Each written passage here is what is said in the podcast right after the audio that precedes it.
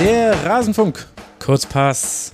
Spieltag Nummer 21 in der Frauenbundesliga. Er steht in den Büchern, wie man neudeutsch so schön sagt. Wir wollen ihn besprechen und wir blicken auch aufs DFB-Pokalfinale. Jetzt hier im Rasenfunk. Hallo und herzlich willkommen, liebe Hörerinnen und Hörer. Schön, dass ihr wieder eingeschaltet habt. Das hier ist Rasenfunk Kurzpass Nummer 266 und wir wollen blicken auf die Frauenbundesliga. Mein Name ist Max Jakob Ost. Ich bin der Edgenetzer auf mastodon.social und ich habe eine tolle Runde aus drei Gästen hier, über die ich mich sehr, sehr freue. Zum einen zum zweiten Mal heute schon mit dabei Tamara Keller, die heute Morgen schon in der Schlusskonferenz war. Jetzt ist sie auch im Kurzpass. Offenbar kannst du nicht genug kriegen. Schön, dass du hier bist, Tamara. Freut mich auch, nochmal hier zu sein. ja, das ist schön zu sehen und du siehst im Vergleich zu mir auch noch frisch aus, wenn ich das mal so sagen darf. Außerdem hier sind noch Helene Altgeld. Hallo Helene, schön, dass du wieder im Rasenfunk bist. Hallo, wie immer, danke für die Einladung. Freut mich ja. dabei zu sein. Ich freue mich auch immer, wenn du hier bist. Und heute mal als Gast, ganz ungewohnt, Nina Potzel. Hallo Nina. Hi Max, hallo Helene, hi Tamara. Schön, dass ich auch mal wieder so dabei sein kann. Ja, kannst du das denn überhaupt noch, nicht zu hosten? Es war schon irgendwie ein bisschen komisch bei der Vorbereitung, weil ich gedacht habe, oh shit, jetzt muss ich ja die Fragen beantworten und nicht nur stellen. aber na klar, ey, ich freue mich immer irgendwie dabei zu sein. Ja, das, äh, das musst du ja sagen. Ich freue mich aber auch sehr, äh, dass du hier bist und wir werden dich ja auch noch oft genug hier als Host erleben. Also schön, dass ihr alle da seid. Bevor wir loslegen, muss ich noch einen Hinweis natürlich loswerden. Der Rasenfunk ist und bleibt Paywall, Werbe und Sponsoren frei. Wir finanzieren uns ausschließlich über eure freiwillige Unterstützung.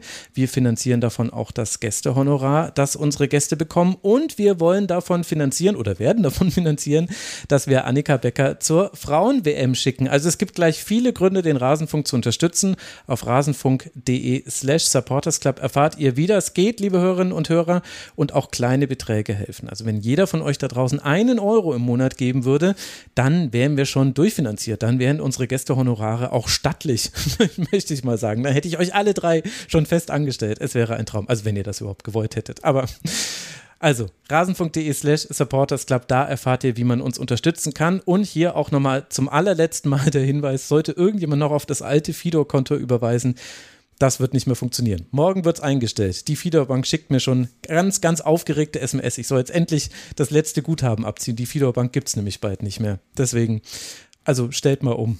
Ansonsten kommt das zurück ab morgen, so wie ich es verstanden habe.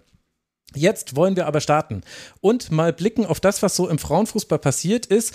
Und da dürfen wir gar nicht mit der Bundesliga anfangen, sondern wir müssen und wollen aufs DFB-Pokalfinale zurückblicken, das am Donnerstag stattfand.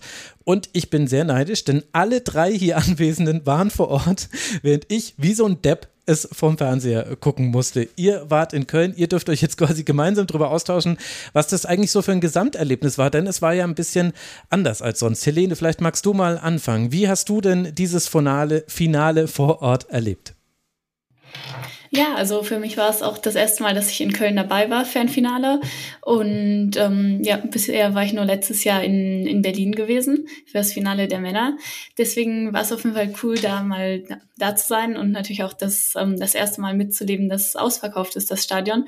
Ist dann, glaube ich, schon nochmal was anderes als ähm, die Jahre zuvor, ähm, wo die Stimmung bestimmt auch gut war. Aber es ist ja wirklich eine wahnsinnige Steigerung der Zuschauerzahlen, also eigentlich eine Verdopplung. Davor war es ja immer so zwischen 17.000 10.000 und 20.000. Mhm. Und das hat man dann natürlich vor allem aus dem Freiburger Block ähm, gehört. Wobei vielleicht ja sogar noch etwas mehr ähm, da hätte sein können, von wegen Spruchbändern und so, aber das kann uns bestimmt Tamara noch mehr erzählen.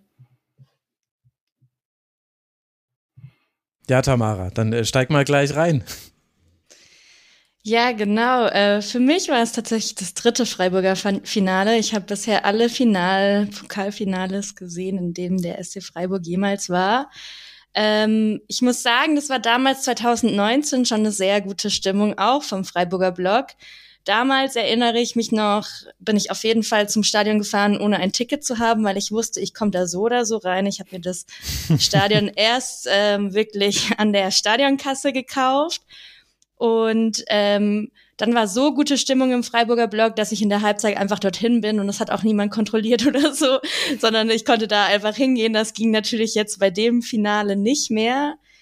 Und ähm, wie Helene schon angedeutet hat, ähm, hatte der SC Freiburg-Blog äh, mit großem Tumult gestartet, quasi ähm, als das Spiel losging mit einem Banner, das zeigte Fick dich DFB. Und ich glaube, ganz viele Leute vor Ort haben sich gefragt, hä, also nicht nur hä, weil man kennt den DFB und man weiß, es gibt viel Kritik, aber es war nicht so ganz klar, was ist denn jetzt die Kritik?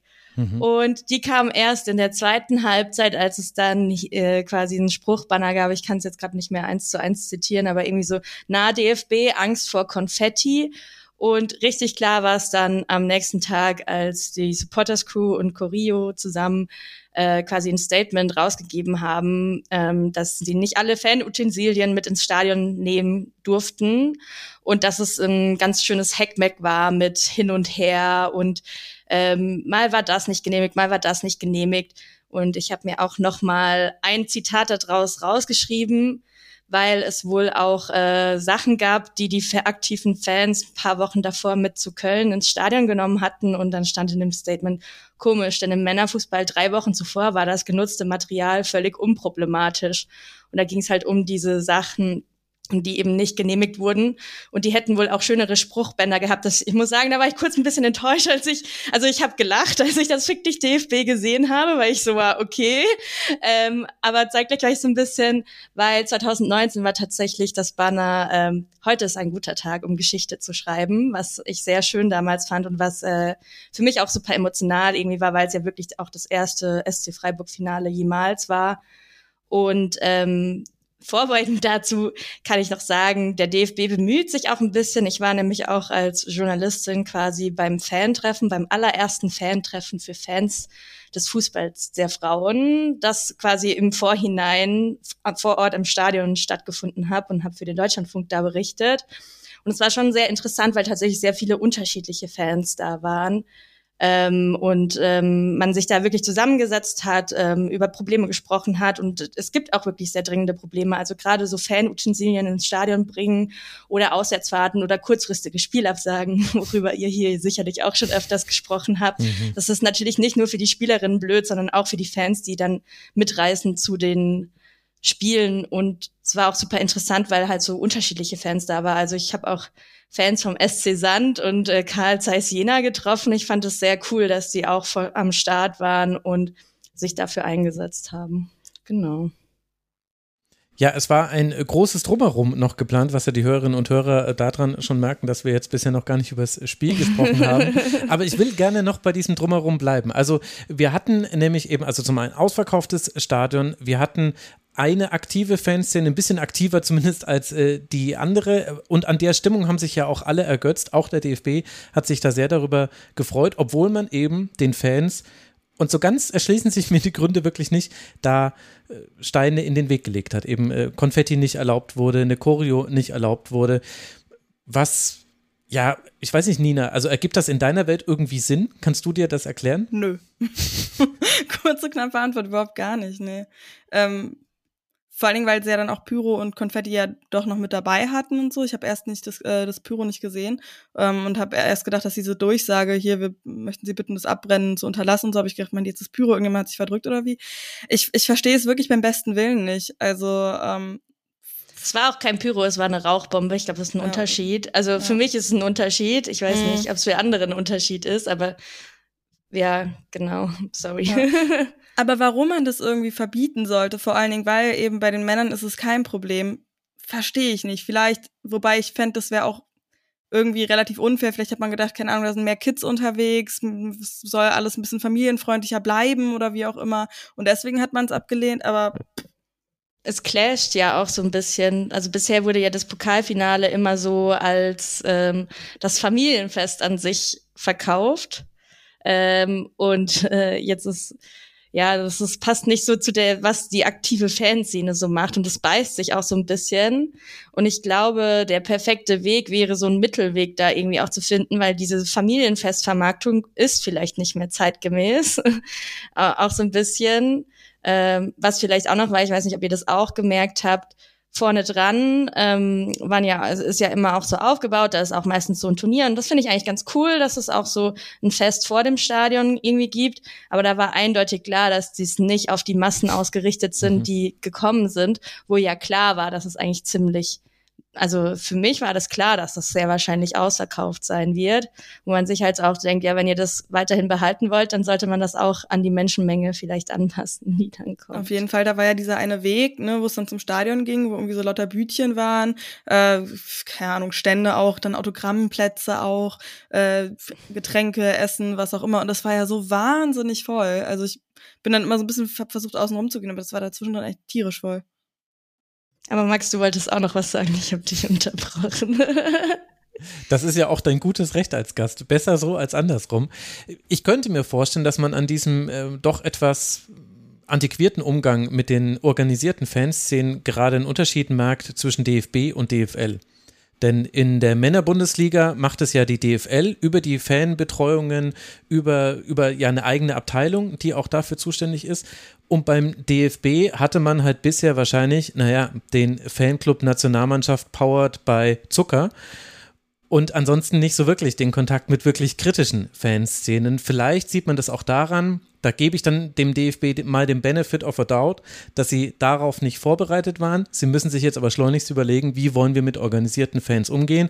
Denn wenn die in den Frauenfußball kommen, dann ist es ja erstmal etwas, was zu begrüßen ist. Auch gleichzeitig, äh, auch wenn das intern vielleicht sogar hin und wieder zur Verwerfung führen wird und wir vielleicht auch manche schlechte Sache aus dem Männerfußball dann auch im Frauenfußball erleben. Also zum Beispiel beim Spiel Eintracht Frankfurt gegen VfL Wolfsburg, das Auspfeifen von Merle Froms das war richtig irritierend, weil man das äh, so nicht kennt. Da kann man jetzt, jeder hat da wahrscheinlich seine eigene Meinung dazu, ob das jetzt schlimm ist oder nicht, aber definitiv ist es so, wir erleben hier gerade einen Wandel und der DFB muss äh, damit unbedingt Schritt halten. Und das macht einem ein bisschen Sorge, denn bisher war der DFB nicht gut darin, Schritt mit irgendwas zu halten. Also vielleicht mit der Kontinentalplattenverschiebung. Da ungefähr auf dem Tempo hat man sich, glaube ich, bewegt bei vielen Themen. Aber jetzt muss es mal ein bisschen schneller gehen. Denn das, was wir hier im Frauenfußball erleben, ist ja ein, ein exponentielles Wachstum, zumindest sehr, sehr schnell und führt dazu, dass wahrscheinlich manche Stellen auch manchmal überfordert sind mit manchen Dingen. Aber ich glaube, darauf muss man reagieren. Glaube ich auch. Ich glaube aber auch ehrlich gesagt, ähm, ich fände es ziemlich schade, wenn wirklich alles, eben auch die schlechten Dinge aus dem Fußball der Männer mit rüberschwappt, weil die Kultur im Fußball der Frauen ist einfach eine andere und das finde ich ehrlich gesagt auch in Teilen echt schön, dass es eben nicht so viel Gewalt auch gibt und so. Und äh, ja. deswegen fände ich es halt schon auch sehr schade, wenn da jetzt so alle denken, oh mein Gott, wir müssen es genauso machen wie bei den Männern auch, weil nee, ähm, man kann da ruhig auch ein paar Dinge irgendwie anders angehen. Ich glaube, das ist auch die Meinung von der Mehrheit der Fans, dass es so sein soll quasi. Ja, ich würde vielleicht noch hinzufügen, dass ja irgendwie so eine, ein Balanceakt eben ist, wie du schon sagst, Nina. Aber das hilft natürlich auch irgendwie bei der Vermarktung und ist so ein, so ein Alleinstellungsmerkmal dann, wenn man sagt, okay, hier, hier kannst du auch sicher mit deinen Kindern hingehen und sowas, bla bla.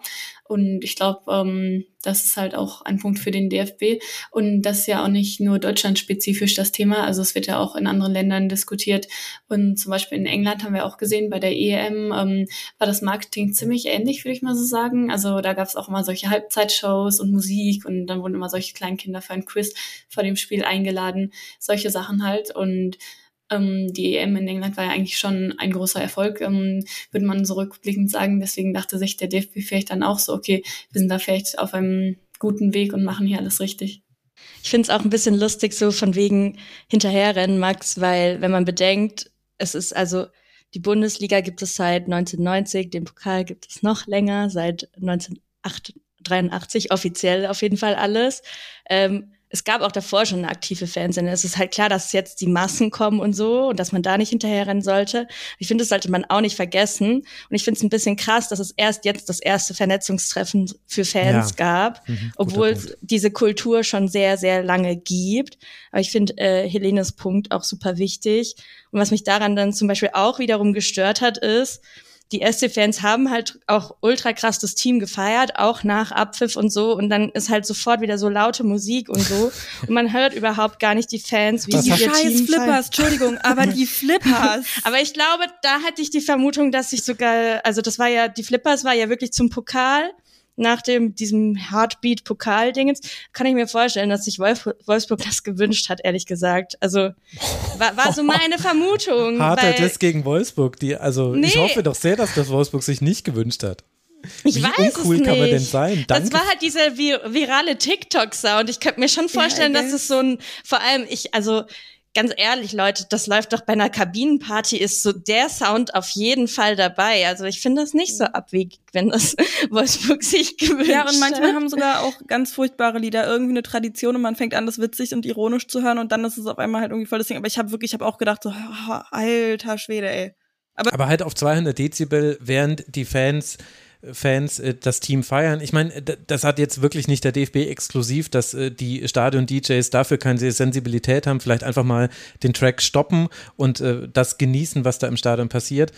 Aber es ist so eine Gesamtgemengelage, die ein bisschen ein schiefes Bild ergibt. Und gleichzeitig ist, aber die grundlegende Entwicklung eine, die wir verfolgen sollten. Deswegen finde ich es jetzt auch super, dass wir darüber sprechen. Eben zum einen das, was du sagst, Tamara, viel zu spät interessiert sich der DFB überhaupt für die Fankultur im Frauenfußball? Und das Zweite ist eben, dass wir gleichzeitig das in dem Moment erleben, in dem genau diese Fankultur sich eventuell auch gerade verwandelt und vielleicht gar nicht immer nur zum Guten hin. Gerade der Unterschied zwischen der Frauen-EM und der Männer-EM kann hier nochmal, also das ist fast schon so plakativ, das kann augenöffnend sein, wenn wir uns einfach das Männerfinale der EM in London angucken und das Frauenfinale. Beim Männerfinale wurden äh, Kassenhauser gestürmt. Da haben Leute versucht, ohne Ticket reinzukommen. Es gab einen parlamentarischen Untersuchungsausschuss dazu, der später festgestellt hat, unter anderem Kokain hat eine wichtige Rolle gespielt, weil viele Leute sich vorher aufgeputscht haben und dann da wie die Tiere reingelaufen sind. Und das Ergebnis des parlamentarischen Untersuchungsausschusses war es damals, dass es, und das ist ein ziemlich wörtliches Zitat,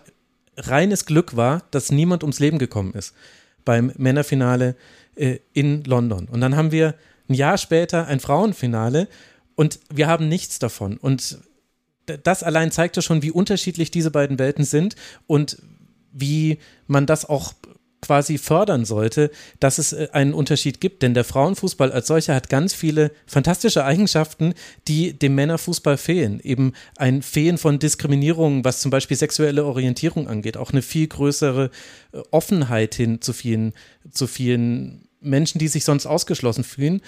Und da muss man, glaube ich, sehr behutsam mit umgehen, dass das erhalten bleibt. Denn das kann auch wirklich ein, ein, jetzt hätte ich fast Feature gesagt, aber es ist mir fast zu klein, aber das ist quasi etwas Besonderes im Frauenfußball, was eben schützenswert ist. Und deswegen ist es auch so wichtig, das zu thematisieren, obwohl das jetzt ja eigentlich mit dem Spiel noch gar nichts zu tun hatte, was wir hier besprechen. Ja, finde ich auch. Und irgendwie erinnert mich das auch ähm, um die ganze Debatte, was jetzt eher sportliche Sachen angeht. Zum Beispiel jetzt die Traditionsclub da, Clubs ähm, wie Turbine Potsdam, über die wir jetzt auch mhm. schon viel gesprochen haben in den letzten Wochen. Da wurde auch immer gesagt, irgendwie, ja, Frauenfußball ist ja auch nochmal was Besonderes, dann ähm, eben solche Vereine zu haben wie Turbine, SGS Essen, früher auch ähm, FFC Frankfurt und so weiter. Und ähm, muss man auch irgendwie schützen und irgendwie schauen, dass man gleichzeitig eben mehr Zuschauer vielleicht in den Stadien hat, mehr Professionalisierung und das vielleicht noch bewahren kann. Und da sieht es ja gerade so aus, als würde das irgendwie nicht so gut klappen. Also bin ich da auch bei dir irgendwie, ähm, Max, dass das wirklich schwierig ist und ja, dass man da eben auch vorsichtig muss, sein muss, dann alles direkt anzupassen. Ja, die Traditionsvereine, das ist ja das nächste Thema. Vielleicht kommen wir da im nächsten Segment zu, wenn wir über das Spiel von Potsdam sprechen. Aber dann lass doch kurz noch sportlich auf dieses Finale blicken. Es war am Ende ein 4 zu 1. Das äh, liest sich, äh, Nina, sehr, sehr deutlich. War es denn auch so ein deutliches Spiel, deiner Meinung nach? Kleine Suggestivfrage, ich gebe es zu. ähm, ich fand es also ich bin rausgegangen und ich habe gesagt, es ist furchtbar nervig. Wolfsburg ist furchtbar nervig, weil es zwischendurch gar nicht so deutlich war, wie man hätte erwarten können. Ähm, zwischendurch war Freiburg wirklich kurz dabei, ähm, also kurz davor, nochmal das 2 zu 2 auch zu machen und so weiter. Mhm. Aber was mich halt so genervt hat an Wolfsburg ist, dass die die ganze Zeit so gefühlt mit äh, angezogener Handbremse spielen, irgendwie total lustlos wirken über weite Strecken des Spiels und dann halt trotzdem noch 4 zu 1 gewinnen, weil sie dann irgendwie kurz mal sagen, ah, okay, ja, warte mal, stopp, wir sind ja jetzt zehn Minuten vor Ende, jetzt sollten wir ja doch nochmal irgendwie was loslegen ähm, und dann, ja, doch nochmal irgendwie zehn Minuten Gas geben und das dann halt doch noch drehen. Das hat mich wirklich ähm, ziemlich genervt, weil ich fand, dass Freiburg wirklich das auch fantastisch gespielt hat teilweise. Also, ähm, ja, das war, das war ein sehr, sehr gutes Spiel der ähm, Freiburgerin. Ich fand, dass die Torhüterin Lambert ähm, auch so total zwischen Licht und Schatten gewandelt ist, die ja äh, Nuding ersetzt hatte wieder. Ähm, teilweise echt nicht sicher aussah, gerade zu Beginn hat sie da so ein paar Sachen, ähm, Aktionen gemacht, so an einer Stelle mal einen Ball durchgelassen, wo ich gedacht hatte, ah, wenn sie jetzt wirklich richtig selbstbewusst stark dabei gewesen wäre, wäre sie da eher rangegangen. Ähm, ja, und Wolfsburg wirkte teilweise auch ein bisschen überrascht, ehrlich gesagt, gerade so ähm, vor der Halbzeitpause und dann ähm, nach dem Seitenwechsel eben auch. Aber ähm, ja, dann nach dem, also gerade so ab der 75. oder was, ähm, waren die dann wieder richtig gut dabei. Ja, bin ich auf jeden Fall bei dir, dass nicht das allersouveränste Wolfsburg ist, was wir je gesehen haben. Aber irgendwie war es in den letzten Pokalfinals ja auch schon oft so, ähm, wenn wir jetzt vielleicht das ähm, vom letzten Jahr gegen Turbine ausklammern, dann gab es gegen Essen oder gegen Frankfurt oder auch gegen Freiburg eigentlich immer knappe Siege, was ähm, diese Serie von jetzt neun Siegen hintereinander so ein bisschen kaschiert. Ähm, ja, deswegen hatte ich auch so ein bisschen mit einem ja, streckenweise zumindest engen Spiel gerechnet. Es war eins der wenigen Spiele, wo ich mal ähm, recht hatte mit meinem Tipp. Ich hatte tatsächlich auch auf ein 4 zu 1 ähm, getippt. Und ähm, ja, Wolfsburg ist dann natürlich super effizient in den letzten Minuten, aber ich stimme da komplett zu, dass sie eigentlich ja nur zwei Phasen hatten, wo sie so wirklich ähm, ja so wirklich alles ähm, vom Potenzial ausgeschöpft haben, finde ich. Erstens, ähm, wie du schon meintest, diese Phase, wo das 3-1 und das 4-1 dann schnell hintereinander ähm, fallen, wo sie dann den Sack zu machen. Und auch ähm, nach dem 1 0 fand ich, ähm, haben sie da schon sehr viel gedrückt. Also ich persönlich hätte ja, in dem Moment eher gedacht, dass Freiburg da mit einem 0 zu 2 in die Pause geht. Also der Ausgleich kam da ja wirklich ähm, aus dem Nichts von Minge. Ähm, in der ersten Hälfte war Freiburg wirklich nicht so zwingend, finde ich. Ähm, nach vorne haben da auch viele Fehlpässe gespielt, aber in der zweiten Hälfte dann wieder echt mit einigen guten Chancen, mit Kajice einmal ähm, und öfters auch über Zikai. Also ja, ich finde, da hat Wolfsburg schon ziemlich viel zugelassen und der Sieg ist ähm, am Ende verdient, würde ich auch zustimmen, aber schon zu hoch.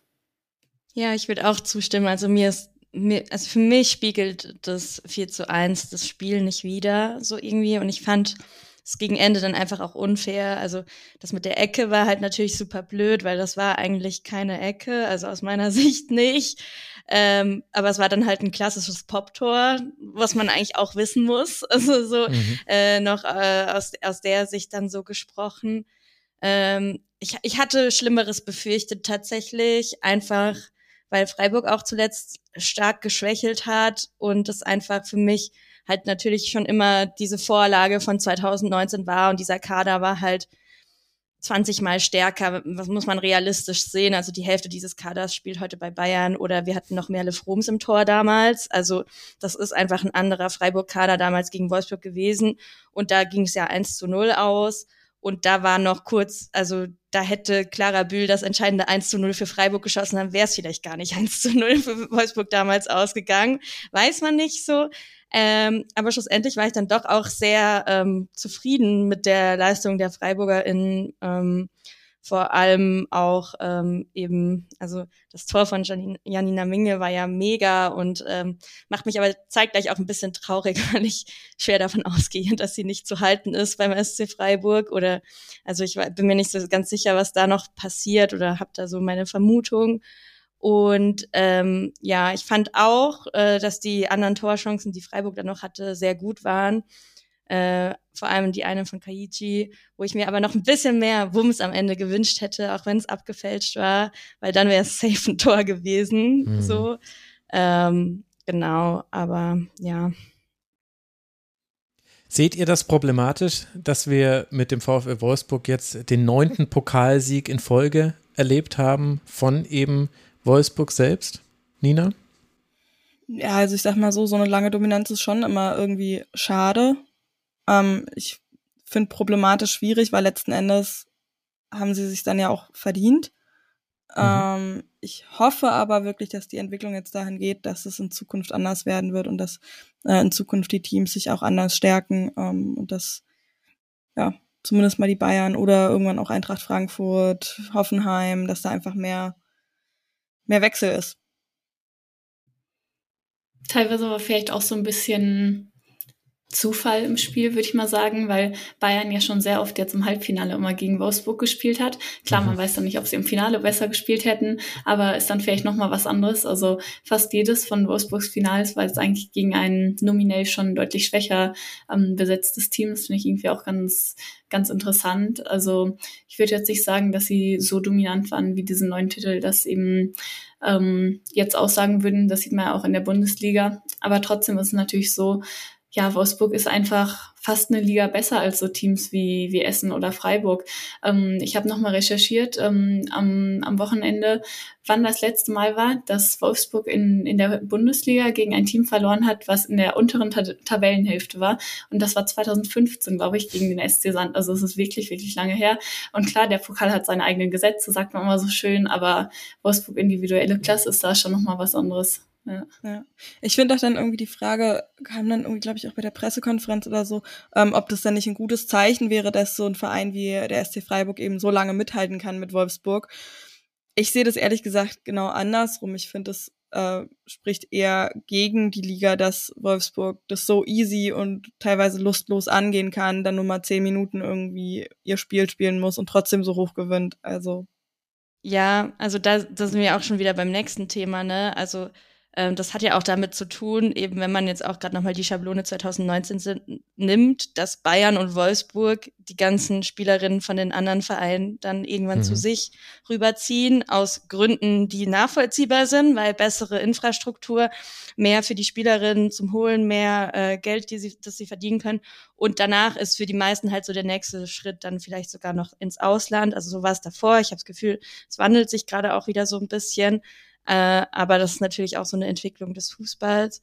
Ähm, und zu dem, was Helena auch noch gesagt hat, soweit ich mich erinnere, war doch auch dieses, dieses Bayern-Spiel Wolfsburg, Bundesliga und DFB-Pokal sehr nah aneinander. Also es hätte auch anders ausgehen können. Es hätte auch sein können, dass Bayern im DFB-Pokal gegen Wolfsburg gewinnt und halt in der Liga dann nicht. Das, und ich finde, das ist eigentlich noch so bezeichnend. Das war ja echt nur wenige Tage auseinander. Und so ist halt der Fußball und so funktioniert der auch. Also äh, das kann man nicht so ganz sagen. Ich persönlich kann sagen, dass ich gerade ein besseres Gefühl habe, einfach weil die Liga gerade noch spannend ist. Man weiß noch nicht, was so passiert. Und ähm, ich glaube, für Wolfsburg wird es auch nicht einfach, gegen Barcelona zu gewinnen, wobei ich jetzt vorhin gelesen habe, dass Barcelona gerade ein Ligaspiel verloren mhm. hat. Ähm, aber das müssen sie auch erstmal noch gewinnen. Und gerade sind sie nicht souverän genug, um gegen Barcelona zu gewinnen, was das ja auch wiederum spannend macht. Und da wir uns da so ein bisschen auf dieser Ebene befinden, wir entwickeln uns wieder davon weg, dass Wolfsburg einfach alle Titel gewinnt im Frauenfußball. Also ist auch schon länger her, dass das wirklich passiert ist, aber ähm, so zumindest die deutschen Titel und so ähm, gibt mir das persönlich eigentlich wieder ein besseres Gefühl, weil es da halt eine Konkurrenz gibt. Aber es ist dann eben schade, dass die Konkurrenz dann auch so Wolfsburg-Bayern ist. Mhm. Und der Rest ist je nachdem Glück, wie gut die Mannschaften gerade aufgestellt sind. Also deshalb spielt ja zum Beispiel auch die TSG sehr weit oben mit, was die ja auch davor lange Jahre davor nicht so der Fall war, sondern sich erst so über die letzten Jahre so etabliert hat. Und am Ende wird es ihnen auch wie dem SC Freiburg gehen, dann sind plötzlich alle Spielerinnen wieder bei Wolfsburg oder Bayern oder woanders im Ausland. Pessimistisch gesagt. Ja, durchaus geprägt durch einen gewissen Realismus, der, der aus der Vergangenheit kommt. Also das ist äh, ja noch ein weiterer Aspekt, der mit dazukommt. Bayern und Wolfsburg sind die einzigen Teams, die fest mit einer Mehrfachbelastung planen können, auch ihren Kader entsprechend planen können. Ab Platz drei ist es ja dann schon die Frage, schaffe ich das oder schaffe ich das nicht? Und dementsprechend neben noch anderen Faktoren ist es halt auch nochmal etwas, was dazu führt, dass du eben, also zum Beispiel Chantal Hagel von Hoffenheim nach Wolfsburg, die picke ich mir jetzt mal einfach mal raus als Beispiel das ist jetzt erstmal eine Verpflichtung für den Kader, würde ich sagen. Die sehe ich nicht sofort in der Startelf. Wenn nicht mal eine Jule Brandt immer in der Startelf spielt bei Wolfsburg, dann, ich möchte Chantal Hage überhaupt nichts Böses, aber dann, dann muss man erstmal davon ausgehen, das ist jetzt dann quasi Spielerin 14, 15, 16 vielleicht, die aber dann definitiv auch ihre Einsätze bekommt. Das sehen wir ja jetzt gerade. Jetzt rotiert ja Wolfsburg richtig durch. Jetzt siehst du eine Pauline Bremer, eine Demann und so weiter und so fort. Blomqvist spielt jetzt viel öfter. Also die kommen dann auch auf ihre Minuten und haben dann ja auch das Gefühl, teilzuhaben an dem, was da Wolfsburg spielt. Aber nur Wolfsburg und Bayern können fest damit planen, wir haben im Grunde fast die doppelte Anzahl von Spielen als die anderen Teams. Und auch das macht es ja dann schwieriger für andere da irgendwie mit zu konkurrieren, wenn dann die eigenen Spielerinnen die Möglichkeit bekommen, vielleicht für diese Vereine zu spielen. Aber das ist eine Diskussion, die werden wir, glaube ich, auch noch so oft führen im Rasenfunk, da müssen wir uns jetzt nicht drauf versteifen. Und die haben wir alle ja auch schon irgendwo mal geführt. Also ich kann mich an äh, Raus aus dem Abseitsfolgen erinnern, wo das diskutiert wurde. Ich, Nina, du hast es bei der 45 schon äh, diskutiert, ja, mit äh, Anneke Borbe damals unter anderem ja in der Folge. Also deswegen, nachdem wir jetzt schon so tief in der in der Folge drin sind, lasst mal dann doch auf den Spieltag blicken. Und da beginnen wir mit dem letzten Heimspiel, Erstliga-Heimspiel im Karl-Liebknecht-Stadion von Turbine Potsdam. Das fand eben an diesem Sonntag statt und war ein interessantes Spiel. Lange Zeit konnte Potsdam da eigentlich Eintracht Frankfurt, die die Gegnerinnen waren ganz gut den Zahn ziehen. Da ist nicht so allzu viel passiert. In der ersten Hälfte habe ich mir 5 zu 5 Schüsse aufgeschrieben, aber dann ging es in der zweiten Hälfte dann doch relativ schnell dahin. Anjomi mit am Doppelpack in der 51. und der 54. Minute stellt den die Weichen auf Auswärtssieg und damit auch definitive Qualifikation für die Champions League Qualifikation für Eintracht Frankfurt. Carlotta Wamser kann dann in der 84. Minute noch eine Flanke von Prasnika reingrätschen. Auch sehenswert aus dem Winkel, den noch so reinzumachen. Und so verliert Tamara auch dieses letzte Heimspiel, Turbine, noch bei sich. Du warst vor Ort, du hast dir das Ganze nochmal, das Ganze aufgesaugt. Wie war es denn? Ja, ich war als Field Reporterin vor Ort. Nein, Spaß. Äh, tatsächlich ist es eher so ein bisschen Asche auf mein Haupt. Ich habe mir schon so lange vorgenommen, zur Turbine zu gehen und dann gab es immer wieder Gründe, warum ich nicht gehen konnte. Und dann war ich so, okay, es ist das letzte Spiel in der Liga, jetzt geh mal noch dahin, um das immerhin noch in der ersten Liga auch zu sehen. Äh, ich fand es eigentlich ganz gut von der Stimmung her. Ich bin ein bisschen so die typische Stadionerfahrung, dass ich nicht alles mitbekommen habe, aber ähm, ich habe sehr liebe Menschen da auch getroffen. Das heißt, ich habe auch ein bisschen nebenher gequatscht, aber das ist, das ist auch immer ganz gut, weil das mich auch so an meinen Vereinsfußballzeiten erinnert. Und das ist eigentlich so schön, dass man mal im Fußball so viele tolle Leute trifft, mit denen man auch mhm. quatschen kann. Ähm, ich habe mir dann auch erzählen lassen, weil ich habe tatsächlich das vorm Anpfiff verpasst, dass äh, Turbine hatte auch Banner oder die Turbine-Fans hatten Banner mit echte Liebe kennt keine Liga. Und äh, bei Frankfurt war zu sehen, lieber Turbine als die Dosen. ähm, ja, das sind wir auch wieder im Thema von davor, ein bisschen so drinnen natürlich. Ähm, ich, ich war überrascht, dann doch äh, nochmal so eine starke Turbine auch zu sehen. Das war jetzt auch nicht selbstverständlich. Vor allem in dem Kontext auch, äh, Frankfurt hat gerade 4 zu 0 Wolfsburg geschlagen, wie wir alle wissen. Äh, ich habe mit einem stärkeren Frankfurt noch gerechnet. Hinten raus hat man es dann auch gesehen, aber ich würde eher sagen, weil Turbine einfach auch so ein bisschen die Luft ausging oder einfach ähm, ja da die, die Konstante dann nicht mehr so da war. Ich habe mich auch sehr für Nicole Anjomi gefreut, weil ähm, ich auch schon sehr lange ein bisschen kleiner Fan, Fangirl von ihr bin. Ähm, und fand äh, das auch sehr souverän, wie das gespielt wurde. Und die, äh, also nach Abpfiff wurde richtig krass gefeiert äh, im Frankfurt-Blog und das, das Team von Frankfurt und nebendran halt die traurigen Turbinen. Und das war auch irgendwie ein krasser Kontrast, der halt dann wie ich mich auch mit meiner Begleitung dann nochmal unterhalten habe, ist auch einfach so ironisch, dass es halt gerade so gegen Eintracht Frankfurt dann dieses letzte Heimspiel ist und eben Eintracht Frankfurt den FFC einverleibt hat. Und das eine ist halt das Modell, das jetzt besteht und das andere eher nicht. Wobei ich sagen würde, eben, da habe ich ja auch ein bisschen dazu recherchiert, dass halt bei Turbine das schon auch große strukturelle Probleme sind wo auch die Spielerinnen gesagt haben, so, so wie das läuft, das geht so nicht und wir werden nicht gehört und ich, das muss halt eben, also wenn wir auch so dabei sind, äh, wie sich der Fußball der Frauen weiterentwickelt. Ich finde, so auf die Spielerinnen hören sollte eines der Sachen sein, die halt ziemlich weit oben auch irgendwie stehen oder die man immer mhm. ziemlich weit oben auch irgendwie managen so, sollte, weil wenn du keine zufriedenen Spielerinnen hast, wie willst du dann guten Fußball spielen oder wie willst du das gut vorantreiben? Und ja, ich finde auch, äh, da schwebt auch jetzt so ein Damoklesschwert irgendwie über der Liga, weil es halt nur noch Essen dann jetzt gibt, äh, in der ersten Liga zumindest. Und ich mich auch frage, ob das so funktioniert oder halt so nicht. Und ich finde es natürlich schon trotzdem auch traurig. Also ich fand es auch irgendwie traurig zu sehen, dass diese Tradition in Anführungszeichen jetzt so absteigt irgendwie. Ja. Apropos äh, Tradition, ich habe auch noch gesehen, ähm, Eintracht Frankfurt hat ähm, auf dem Twitter-Account dann ähm, heute oder ich weiß nicht mal irgendwann ähm, auch so einen Tweet ähm, geteilt, wo sie gesagt haben, irgendwie ähm, traurig, dass er absteigt, Turbine. Wir haben ja auch so viel Geschichte miteinander. Also ich habe jetzt nicht die groben Wörter, äh, nicht die genauen Wörter im Kopf, aber so grob. Und ähm, ja, da hatten natürlich auch einige darauf hingewiesen. Ähm, ich glaube, Justin Kraft war es unter anderem. Ähm, die meinten, naja, eigentlich ist es jetzt nicht wirklich die Geschichte von Eintracht Frankfurt, sondern eben vom FFC. Und ja, das dann natürlich auch ein bisschen schwierig. Das fand ich auch voll interessant bei dem Fantreffen. Das habe ich so ein bisschen beobachtet, was es auch mit der Fanszene gemacht hat, dieses Einverleiben. Und da habe ich auch so ein bisschen im Redebeitrag so Schmerz daraus gehört, diese Übernahme, so von wegen, man schmücke sich jetzt mit diesen zwei Sternen, die aber der FFC gewonnen hat. Und das verstehe ich auch total. Und das war mir aber nicht so bewusst, dass es ja auch, also es ist total logisch, aber es, ich, manchmal denkt man da ja nicht so drüber nach, dass halt dieser Schmerz auch jetzt so in dieser Fanszene so weitergetragen wird und dass natürlich auch nicht alle diesen Weg mitgegangen sind, das muss man auch sagen, was auch ziemlich krass ist, glaube ich, so. Ich glaube, das ist auch ein richtig, äh, eine richtig schwierige Balance auch wieder da mit den Fans das zu handeln vom Verein aus. Ich meine, ich stecke da nicht drin, ich weiß nicht, wie die das machen, aber es ist auf jeden Fall ein sehr interessanter Punkt, der mir auch tatsächlich dadurch erst irgendwie so, so richtig bewusst geworden ist. Mhm, aber bei Turbine fand ich es echt, also die haben teilweise wirklich eine richtig gute Leistung gezeigt da in dem Spiel, vor allen Dingen Willen. Und ich weiß nicht, ob das jetzt halt das Ding war, was man ja manchmal schon auch kennt, hey, wir können jetzt eh nichts mehr verlieren, wir sind jetzt irgendwie von der Last irgendwie befreit oder von dem Druck, weil runter geht's eh. Oder ob es vielleicht auch war, dass ähm, die Spielerinnen sich gedacht haben, hey, wir wollen uns nochmal für die erste Liga empfehlen. Weil das mhm. sind ja mhm. vor allen Dingen auch, ähm, und das finde ich, hat man im Spiel auch gesehen, dass es eben größtenteils Spielerinnen oder viele Spielerinnen waren, die eben neu dazugekommen sind, auch noch gar nicht so erfahren sind teilweise.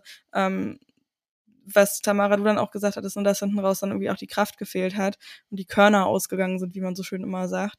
Ähm, aber ich fand zum Beispiel ähm, gerade ähm, Selimovic und Kiyokawa richtig gut, die da auf links zusammen ähm, gut äh, geackert haben und auch irgendwie ja doch recht gut dann zusammengearbeitet haben, was man von ähm, Turbine ehrlich gesagt so auch nicht immer gesehen hat. Und das war irgendwie natürlich bitter, dass es äh, ja, dass es jetzt erst so war und halt auch nicht geholfen hat trotzdem. Aber Tamara, ich gehe auch voll mit. Nicole Aniomi, ich habe mich so für sie gefreut, weil ich bin auch echt äh, totaler Nicole Aniomi-Fan. Ich finde die super und ich finde auch ihre Entwicklung jetzt über die Saison hinweg total toll, ähm, weil sie ja vor gar nicht so viel langer Zeit eigentlich auch noch so vor ein paar Wochen noch ähm, echt nicht immer die richtige Entscheidung getroffen hat und noch zu viel nachgedacht hat, fand ich das immer richtig gesehen, wie sie dann irgendwie vor dem Tor noch nachgedacht hat. Und gerade heute bei den beiden Toren, das war so zack, Entscheidung getroffen, ich mache das jetzt so. Und das war echt, also gerade gerade dieses ähm, 2 zu 0 war das dann, glaube ich, ähm, nach einem Zuspiel von Praschnika, das, die sie selbst auch noch bedient hatte ähm, und wie schnell sie dann irgendwie abgezogen hat. Und es war äh, wahnsinnig gut. Also war ich richtig gut. Ja, also die beiden Mitdame, die war echt mega schön. Habe ich mir danach auch noch zwei, dreimal angeschaut, wie sie den so mitgenommen hat. Das war echt super von, von ihrer Qualität her. Ähm, ich hatte mich da auch ähm, so ein bisschen gefragt, während ich dann geschaut habe, ist es jetzt wirklich so, dass Turbine eben so gut spielt oder ist, ähm, ist Frankfurt auch einfach nicht at their best? Ähm, ist natürlich immer so ein bisschen zwischen den beiden, aber gerade in der ersten Hälfte ähm, war es schon bisschen schwach, finde ich, von Frankfurt. Ähm, ich habe mir danach auch noch die Magenta Sport Highlights angeschaut und von der ersten Halbzeit waren irgendwie nicht mal 20 Sekunden drin. Ich glaube, das sagt schon viel aus. Also da war wirklich nicht sehr. so viel los vor den beiden Toren. Und ja, dann natürlich diese eine Drangphase, ähm, Doppelpack von Anjomi. Ähm, aber ich hatte das Gefühl, das waren dann vor allem auch eher individuelle Aktionen. Also zum Beispiel auch ähm, dieser eine Schuss von Reuteler kurz davor, ähm, der das mhm. so ein mhm. bisschen eingeleitet hat und dann eben ähm, die Tore. Und danach haben sie gefühlt wieder so ein bisschen Gang, einen Gang runtergeschaltet und sich so gesagt, okay, 2-0 reicht dann auch erstmal. Und dann ist Potsdam wieder ein bisschen mehr reingekommen. Aber ja, hätte mich für sie ähm, gefreut, wenn, wenn sie es noch geschafft hätten, in diesem letzten Spiel auch noch ein Tor zu erzielen. Aber da war es dann leider auch wieder zu harmlos und zu viele falsche Entscheidungen, wenn man es dann überhaupt mal geschafft hat, ähm, zu kontern. Weil das eine oder andere Mal haben sie auch einen Ball gewonnen ähm, in, Frankfurts Hälfte, aber so wirklich ist da auch nichts draus geworden da war auch irgendwie in der 77. Minute auch nochmal so ein Konter, wo du echt gedacht hast, hey, yo, da geht vielleicht jetzt doch wirklich noch was. Aber ähm, ja. Ging es dann nicht. Doch, bitte? Ging es ja, dann nicht? nee, äh, haben sie dann, äh, genau, also ist dann, glaube ich, zu einer Ecke geworden oder was. Und was du gesagt hattest, äh, Helene, dass die ähm, äh, na, dass die Frankfurterin da ähm, einmal kurz sich angestrengt haben sozusagen und dann wieder das Gas rausgenommen haben. Das hat mich halt auch total erinnert an Wolfsburg. Und kann man natürlich auch positiv lesen als eine Qualität. Negativ gesehen kann man sagen, erste Hälfte war jetzt nicht so doll, zweite Hälfte war dann besser und dann hat man es sehr schnell entschieden. Ist aber im, in der Summe egal. In der Summe steht für Eintracht Frankfurt die Champions League. Für Potsdam, der Abstieg war schon vorher klar, aber jetzt auch das letzte Heimspiel vorbei. Und äh, Tamara, bevor wir dich dann gleich jetzt dann wirklich endlich in den wohlverdienten Feierabend verabschieden, nach diesem langen Rasenfunktag für dich. Ich weiß ja, dass du dich bei der Turbine Potsdam äh, richtig rein recherchiert hast, quasi in die Hintergründe dieses Absturzes, äh, dieses Traditionsvereins. Würdest du der These zustimmen, wenn ich sage, abgestiegen sind eigentlich nicht die Spielerin, die jetzt hier auf dem Feld stand, sondern abgestiegen sind Männer, die falsche Entscheidungen getroffen haben in diesem Verein? Ich weiß nicht, wie journalistisch das jetzt ist, wenn ich dir da zustimme, aber ich glaube, dass definitiv nicht dieses Team abgestiegen ist, sondern dass die Probleme weit, weit vor, vorher angefangen haben. Schon auch so rund um die Causa Kämme nenne ich so manchmal so, dass da sich schon so ein bisschen gezeigt hat, was ist so das Mindset, äh, in welche Richtung möchten wir gehen und so. Und das hat absolut nicht funktioniert. Es hat, oder komischerweise hat es ein Jahr lang noch funktioniert. Aber dann sind halt sehr viel, viele Spielerinnen auf einmal gegangen und das ist auch für mhm. mich schon der Punkt, da, da war es schon zu spät, weil ähm, also eben für die Recherche habe ich ja auch mit Ex-Spielerinnen gesprochen und es ist einfach klar, dass diese Probleme schon davor klar waren. Und ähm, ich glaube, so ein Kerne, eine Kernaussage in der Recherche war auch quasi so, das ist eigentlich krass, dass wir letztes Jahr noch bei der Champions League mitgespielt haben unter den Bedingungen, wie wir mhm. quasi gearbeitet haben. Und das finde ich eigentlich auch eine sehr krasse Aussage und äh, zeigt auch sehr viel.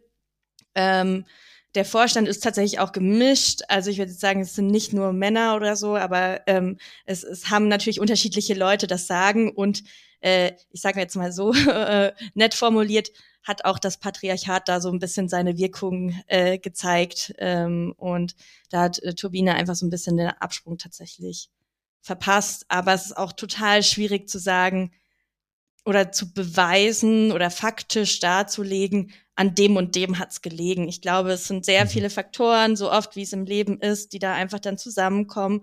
Und eben das eine Mal haben diese Faktoren, die zusammengekommen sind, noch fast für eine Champions League Qualifikation gereicht. Und dann hat sich das Blatt so krass gewendet, dass es dann halt nicht mehr so war. Ja, aber ich eben, ich kann nur sagen, dass es halt schade ist, dass es in, in diese Richtung sich jetzt umgewandelt hat. Und ja. Tamara, wenn du das so, du, also, du warst ja, ja so drin und hast es so viel mitbekommen, wie das davor gearbeitet worden ist.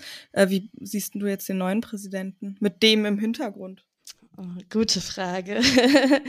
ähm, oh, ich finde es total schwierig ich habe es jetzt auch nicht mehr so intensiv, ich habe seither eher wieder so ein bisschen ruhen lassen, weil ich auch so das Gefühl hatte, es ist so ein schwarzes Loch, wenn man sich da so reinbegibt, dann kann man noch so viel mehr und noch so viel mehr. Es wäre eigentlich gut, sich noch mehr da reinzubegeben. Ich glaube, der neue Präsident hat sehr wenig mit den alten Strukturen zu tun. Also davon würde ich ihn erstmal freisprechen. Und aber es ist halt auch immer dann, es ist einfacher zu sagen, ja, wir machen jetzt alles anders. Aber es dann umzusetzen, wird bestimmt auch nicht so leicht. Also ich glaube, der hat enorm eine Mammutaufgabe vor sich. Andererseits ist es halt auch jemand, der jetzt, das ist auch wieder so, also ich finde es eigentlich schön, dass das Image von, da sind wir auch wieder bei diesem Familienimage, äh, für Turbine ist ja auch so das Image, ja, wir sind eine Familie, aber gleichzeitig ist dieser Präsident, glaube ich, auch äh, eher Fußballfern.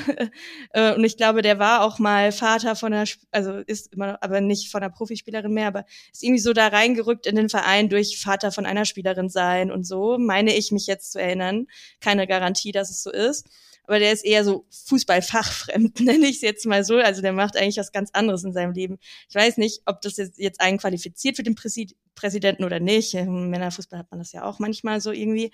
Ähm, dementsprechend finde ich es schwierig, aber ich sehe bei ihm einen Willen, ähm, versuch, zu versuchen, was zu verändern. Ähm, ich weiß nur nicht, ob das wirklich so geht oder es, es ist halt schwierig, weil das so alte, eingerostete Strukturen sind und ich stelle mir das sehr schwierig vor, was er als Aufgabe eigentlich hat.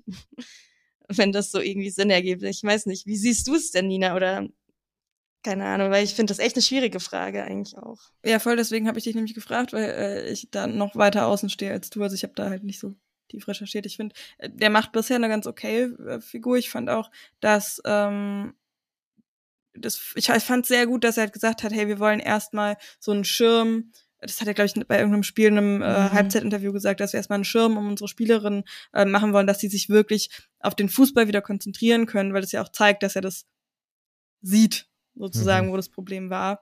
Und ich finde, also es wirkt zumindest nach außen hin so, als dass da wirklich so zumindest ein bisschen mehr Ruhe reingekommen wäre. Von daher finde ich es erstmal okay. Bin jetzt sehr gespannt, wie es halt in der zweiten Liga dann weitergeht, weil halt auch da wieder die Frage ist, passiert jetzt der zweite große Umbruch wieder, welche Spielerinnen bleiben, welche gehen, kann man sich da überhaupt behaupten in der zweiten Liga, weil das ja auch nochmal so eine Frage ist. Also also ich muss auch sagen, ich hatte mit dem sehr wenig zu tun, weil meine Recherche quasi dahingehend rauskam, als er sein Amt angetreten ist. Ähm, dementsprechend hatte ich jetzt nicht so viel mit ihm zu tun und kann ihm da auch nicht groß was vorwerfen oder nicht. Aber ich finde es auch noch schwierig, nach der kurzen Zeit, Zeit eigentlich zu sagen, was hat, also es ist seit Januar ist er offiziell gewählt, glaube ich, oder offiziell sein Amt angetreten. Da kann man halt noch nicht so viel tun und da war es ja eben auch schon eigentlich schon längst zu spät. So. Ja. Das stimmt allerdings. Und Dr. Carsten Ritterlang ist der Name des bisher nicht namentlich erwähnten Präsidenten, über den wir hier die ganze Zeit sprechen. Aber wenn ihr den Namen nicht kanntet, liebe Hörerinnen und Hörer, dann müsst ihr euch nicht grämen, denn so arg viele öffentliche Auftritte hatte er eben auch nicht. Deswegen, ich hätte jetzt darauf auch überhaupt gar keine Antwort gehabt. Ich äh, habe auch lieber nochmal nachgeguckt, ob ich den Namen auch richtig im äh, Kopf habe, weil bei mir zum Beispiel war er noch nicht präsent. Also. Er hat auf jeden Fall, finde ich, cool ähm, nach dem Spiel noch was gesagt im Stadion und sich an alle Anwesenden gewendet geändert. Also mhm. das finde ich schon sehr nah, aber da ging es eben nochmal, wir sind eine Familie, wir stehen das zusammen durch. Das war so ein bisschen der Tenor dieser Rede. Und ich finde, sowas würde es im Männerfußball vielleicht nicht so geben. Und der hat sich da halt wirklich aufs, aufs Feld gestellt und das gesagt. Mhm. Ähm, und dafür hat er auch meinen Respekt. Ja. Und dann beobachten wir, wie es mit Turbine Potsdam weitergeht. Der ganze Großraum Berlin ist ja im Frauenfußball ein immer heißer werdendes Pflaster. Ich glaube, da werden wir noch ganz oft drüber sprechen hier im Rasenfunk. Jetzt erstmal geht's runter für Turbine Potsdam, die bei acht Punkten stehen bleiben. Und für Tamara geht's jetzt raus, raus aus dieser Sendung. Ganz, ganz herzlichen Dank, Tamara, dass du gleich zweimal heute im Rasenfunk warst. Heute Morgen in der Männerschlusskonferenz zum Spieltag und jetzt äh, heute Abend noch hier zu den den Frauen. Danke dir, Ed Löckli auf früff.social auf Mastodon. Danke dir, dass du mit dabei warst. Schon wieder. Danke euch, dass ich dabei sein durfte. Tschüss, mach's gut. Bis bald. Und wir machen an der Stelle weiter mit dem Spieltag, sind hier schon ordentlich in der Sendung drin und kommen jetzt mal zum zweiten Spiel und kommen aber gleich zu einem richtigen Aufreger, nämlich die Partie zwischen dem SV Meppen und dem VfL Wolfsburg. Da sah natürlich alles nach einer klaren Niederlage für die Meppenerinnen aus, aber denkste, nee, nee, nee in der 30. Minute erzielt Sarah Schulte ein wunder, wunder, wunderschönes Tor. Schaut euch unbedingt die Highlights von diesem Spiel an oder wenn ihr könnt, schaut euch die Schlussphase dieses Spiels an. 1 zu 0 nach 30 Minuten. Jill Roth kann das dann ausgleichen in der 63. Minute, aber Josten profitiert von einem Fehlpass, der gespielt wird, den sie abfängt, Froms umdribbelt und so in der 85. Minute das 2 zu 1 erzielt und damit wäre nicht nur der FC Bayern sicher Meister gewesen, sondern Meppen hätte auch richtig, richtig groß große Schritte gemacht im Kampf um den Klassenerhalt. Aber dann passierte das, was gegen Wolfsburg dann eben passieren kann. In der 88. Minute Pauline Bremer mit dem 2 zu 2 und dann in der 95. Minute, es gab eine sehr lange Nachspielzeit, Alexandra Popp, die die bis dahin wirklich fabelhafte Laura Sieger überlupft. Und so gewinnt Wolfsburg Helene dieses Spiel dann doch noch. Und das, obwohl Meppen ihnen wirklich einen Fight geliefert hat, das war unglaublich. Es war ein tolles Spiel für neutrale Beobachtende mit natürlich einem bitteren Ausgang. Kannst du denn erklären, warum, was Meppen gemacht hat, dass sie so gut mithalten konnten? Ja, ich fand das auch wirklich toll anzusehen, weil ich persönlich eben auch nicht unbedingt damit gerechnet hat, dass Mappen da jetzt so gut mithält. Klar, vielleicht können sie so ein bisschen die, die Null halten, aber oft ist dann auch die Frage, wann Wolfsburg da endlich das erste Tor schießt und so ein bisschen der Knotenplatz. So war es schon in vielen Spielen in dieser Saison, dass sie dann auch gerade in der zweiten Halbzeit nochmal stärker geworden sind, eben mit diesen ganzen Einwechselspielerinnen. Ich meine, wir haben ja auch schon drüber gesprochen, Pauline Bremer jetzt zum Beispiel, die eigentlich eher diese Joker-Rolle hatte, diese ganze Saison und dann schießt die dieses wichtige 2 zu 2 und hatte auch schon das Halbfinale gegen Arsenal entschieden mhm. ähm, in der 119. Minute. Also das sind halt natürlich einfach so Spielerinnen, die du noch bringen kannst und ja, trotzdem hat es dann nicht gereicht für Meppen. Also es ist wieder so ein Spiel, was zeigt, wie viel eigentlich ähm, gut gehen muss für so einen Club, damit man auch nur nah dran ist, ähm, Wolfsburg zu schlagen oder eben nah dran ist, ähm, ein, ein Remis zu haben, weil ich finde, eigentlich hat Meppen wirklich alles richtig gemacht. Eigentlich können sie sich nichts vorwerfen. Ähm, sie hatten einen, einen guten taktischen Plan, sie hatten ein gutes Pressing. Ähm, sie haben in der ersten Hälfte wirklich Wolfsburg kaum rangelassen und sind dann natürlich auch noch in Führung gegangen.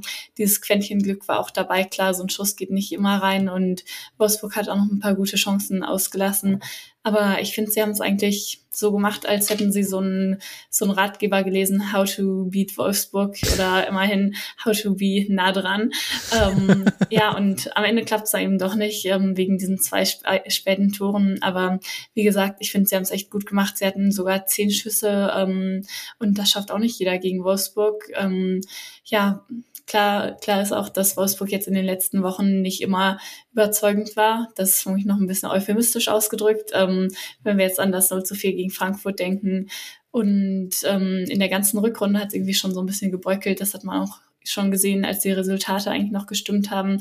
Selbst im, im Viertelfinale gegen PSG oder sowas lief es dann nicht immer ganz rum rund, aber ähm, trotzdem muss man diese Leistung von Meppen einfach wirklich mal anerkennen.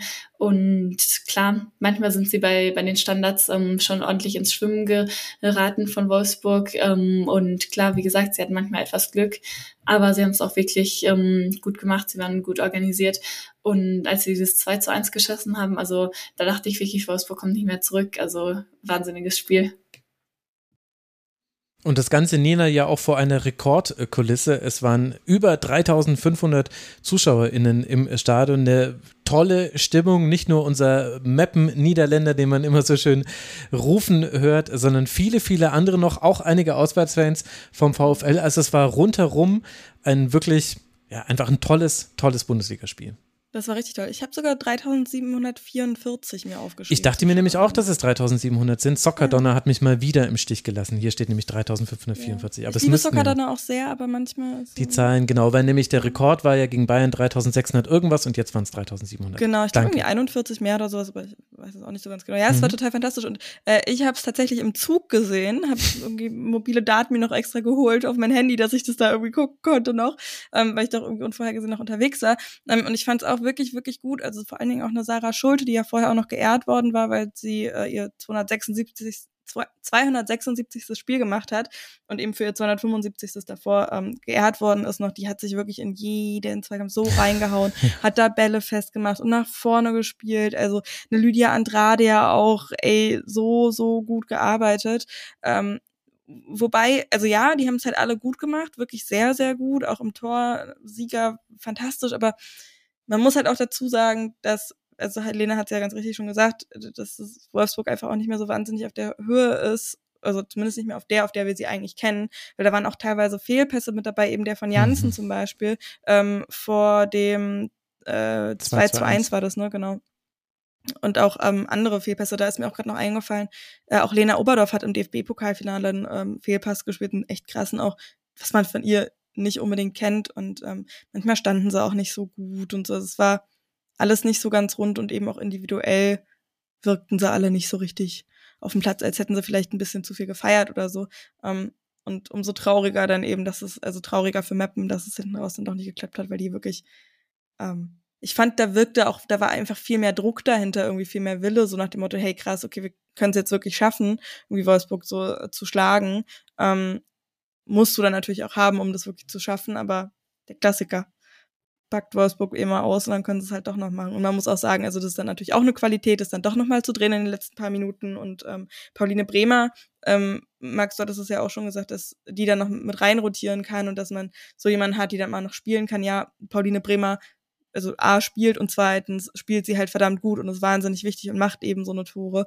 Also äh, ja, ja, man kann natürlich auch sagen, dass es eine Qualität ist, da nochmal zurückzukommen, stimme ich dir vollkommen zu. Ähm, da habe ich dann auch öfters noch ähm, wieder das Wort Mentalität gelesen. Aber irgendwie finde ich das immer so ein bisschen, ja, schwierig. Es wird auf jeden Fall zu sehr verwendet für meinen Geschmack. Und mhm. irgendwie ist es halt so, die Mentalität ist immer auf der Seite der Gewinner. Also es, ähm, sagt man dann natürlich, dass ähm, das Team, was jetzt am Ende mehr Tore geschossen hat, noch die Mentalität hatte. Aber ich finde, Meppen hatte eigentlich mindestens genauso menta viel Mentalität, ist da ähm, immer wieder zurückgekommen. Und ja, also man hat auch gesehen, dass die Spielerinnen von Wolfsburg da auch enttäuscht waren von sich selber. Also Alexandra Popp meinte auch irgendwie, dass ähm, die Art und Weise, wie sie gespielt haben, nicht VfL Wolfsburg-like war. Also deren Motto ist ja eigentlich immer hungrig und davon hat man echt wenig gesehen, muss ich sagen. Gerade auch vor dem Hintergrund, dass ähm, Bayern ja nur 0 zu 0 ge gespielt hatte gegen mhm. Leverkusen, wo wir gleich noch zu kommen. Da hätte man eigentlich gedacht, okay, sie sie sind jetzt vollkommen entschlossen, da von der ersten Minute alles klar zu machen und einfach easy zu gewinnen, um nochmal ein bisschen Druck aufzubauen. Aber davon war echt wenig zu sehen. Ja, und gleichzeitig würde ich dann aber bei der Henne-Ei-Frage, war jetzt Wolfsburg nicht so stark oder war Meppen äh, eben überraschend gut, dann doch noch Kudos eben an Meppen geben. Denn ich finde, Meppen hat auch genau die Dinge gemacht, die du tun musst gegen ein Team, das gerade einen Titel gewonnen hat, das in der Endphase der Saison ist, für das das Spiel eigentlich nicht mehr die größte sportliche Relevanz hat. Und zwar, dass die nervig waren. Und in jeder Aktion. Es gab unheimlich viele Zweikämpfe, also gerade Sarah Schulte, also die hat wirklich, die hat ja auch ihr erstes Bundesligator erzielt, also Erstligator in diesem Spiel. Also war, was für ein Spiel musste dann mit Krämpfen ausgewechselt werden, hatte super viele gute Tacklings. Insgesamt 19 äh, gewonnene Tacklings für Meppen gegen Wolfsburg, 17 Interceptions, 15 Blocks, 21 klärende Aktionen. Also in den Defensivparametern war Meppen einfach da. Hirata hat mir da auch sehr gut gefallen, die hat gegen den Ball immer wieder vorgeschoben auf Oberdorf. Das hat Wolfsburg auch die Möglichkeit erlief, äh, gebracht, wenn Wolfsburg es geschafft hat, hin, hinter Günnewig und äh, Schulter zu kommen, äh, Schulte, Entschuldigung, zu kommen also hinter die Doppelsechs von Meppen. Dann war es immer interessant, da sind sie auch relativ häufig hingekommen. Das war dann das, wo dann die Präzision nicht gepasst hat in der ersten Hälfte. Aber eben, also was Hirata da weggelaufen hat, äh, gegen den Ball und dann mit dem Ball, sie hat sich dann immer fallen lassen, wenn sie überspielt wurde, dann war es dann quasi eine Dreifach-Sex auf Meppener Seite, wurde dann nach 65 Minuten auch ausgewechselt. Dann kamen eher so offensive Wechsel, also dann kam ja zum Beispiel Andrade erst rein und Margrave noch mit dazu. Aber ich fand, dass eben die ganze Ausrichtung von Meppen perfekt war für das, was man von Wolfsburg erwarten konnte. Und in einer normalen Simulation, wenn wir dieses Spiel eben 100 Mal durchspielen lassen, dann gewinnt halt Wolfsburg trotzdem irgendwie noch 80 Mal oder so. Aber du hast eben diese 20 Prozent geschaffen, in denen du die Möglichkeit hast, hier einen Punkt mitzunehmen und mit ganz viel Glück sogar drei Punkte.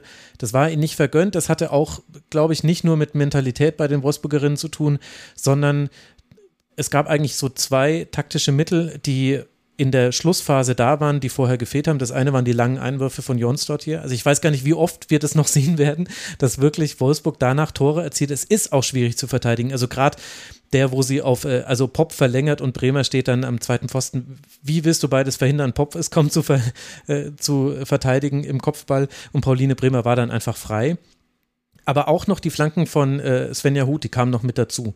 Also das waren eigentlich so, sind dann die wichtigen äh, Chancen entstanden und dagegen hatte dann Meppen irgendwann kein Mittel mehr, weil sie es nicht geschafft haben, schnell genug rauszurücken. Dass eben Huth konnte immer wieder mit ganz viel Zeit flanken, konnte manchmal sogar noch zwei Schritte gehen, bevor sie flankt hatte. Dann, es gab viele Eckbälle, die dann auch alle gefährlich waren. Also da hat es jedes Mal, äh, war da Hochalarm im Meppener Strafraum das war, glaube ich, so das taktische Ding, was sich neben den Spielerinnen, die noch auf dem Feld stand, geändert haben. Und gleichzeitig wäre es aber nichts, wo ich sagen müsste, Mensch, Meppen, da wart ihr aber nachlässig. Sie haben alles gegeben. Sie haben wirklich alles gegeben.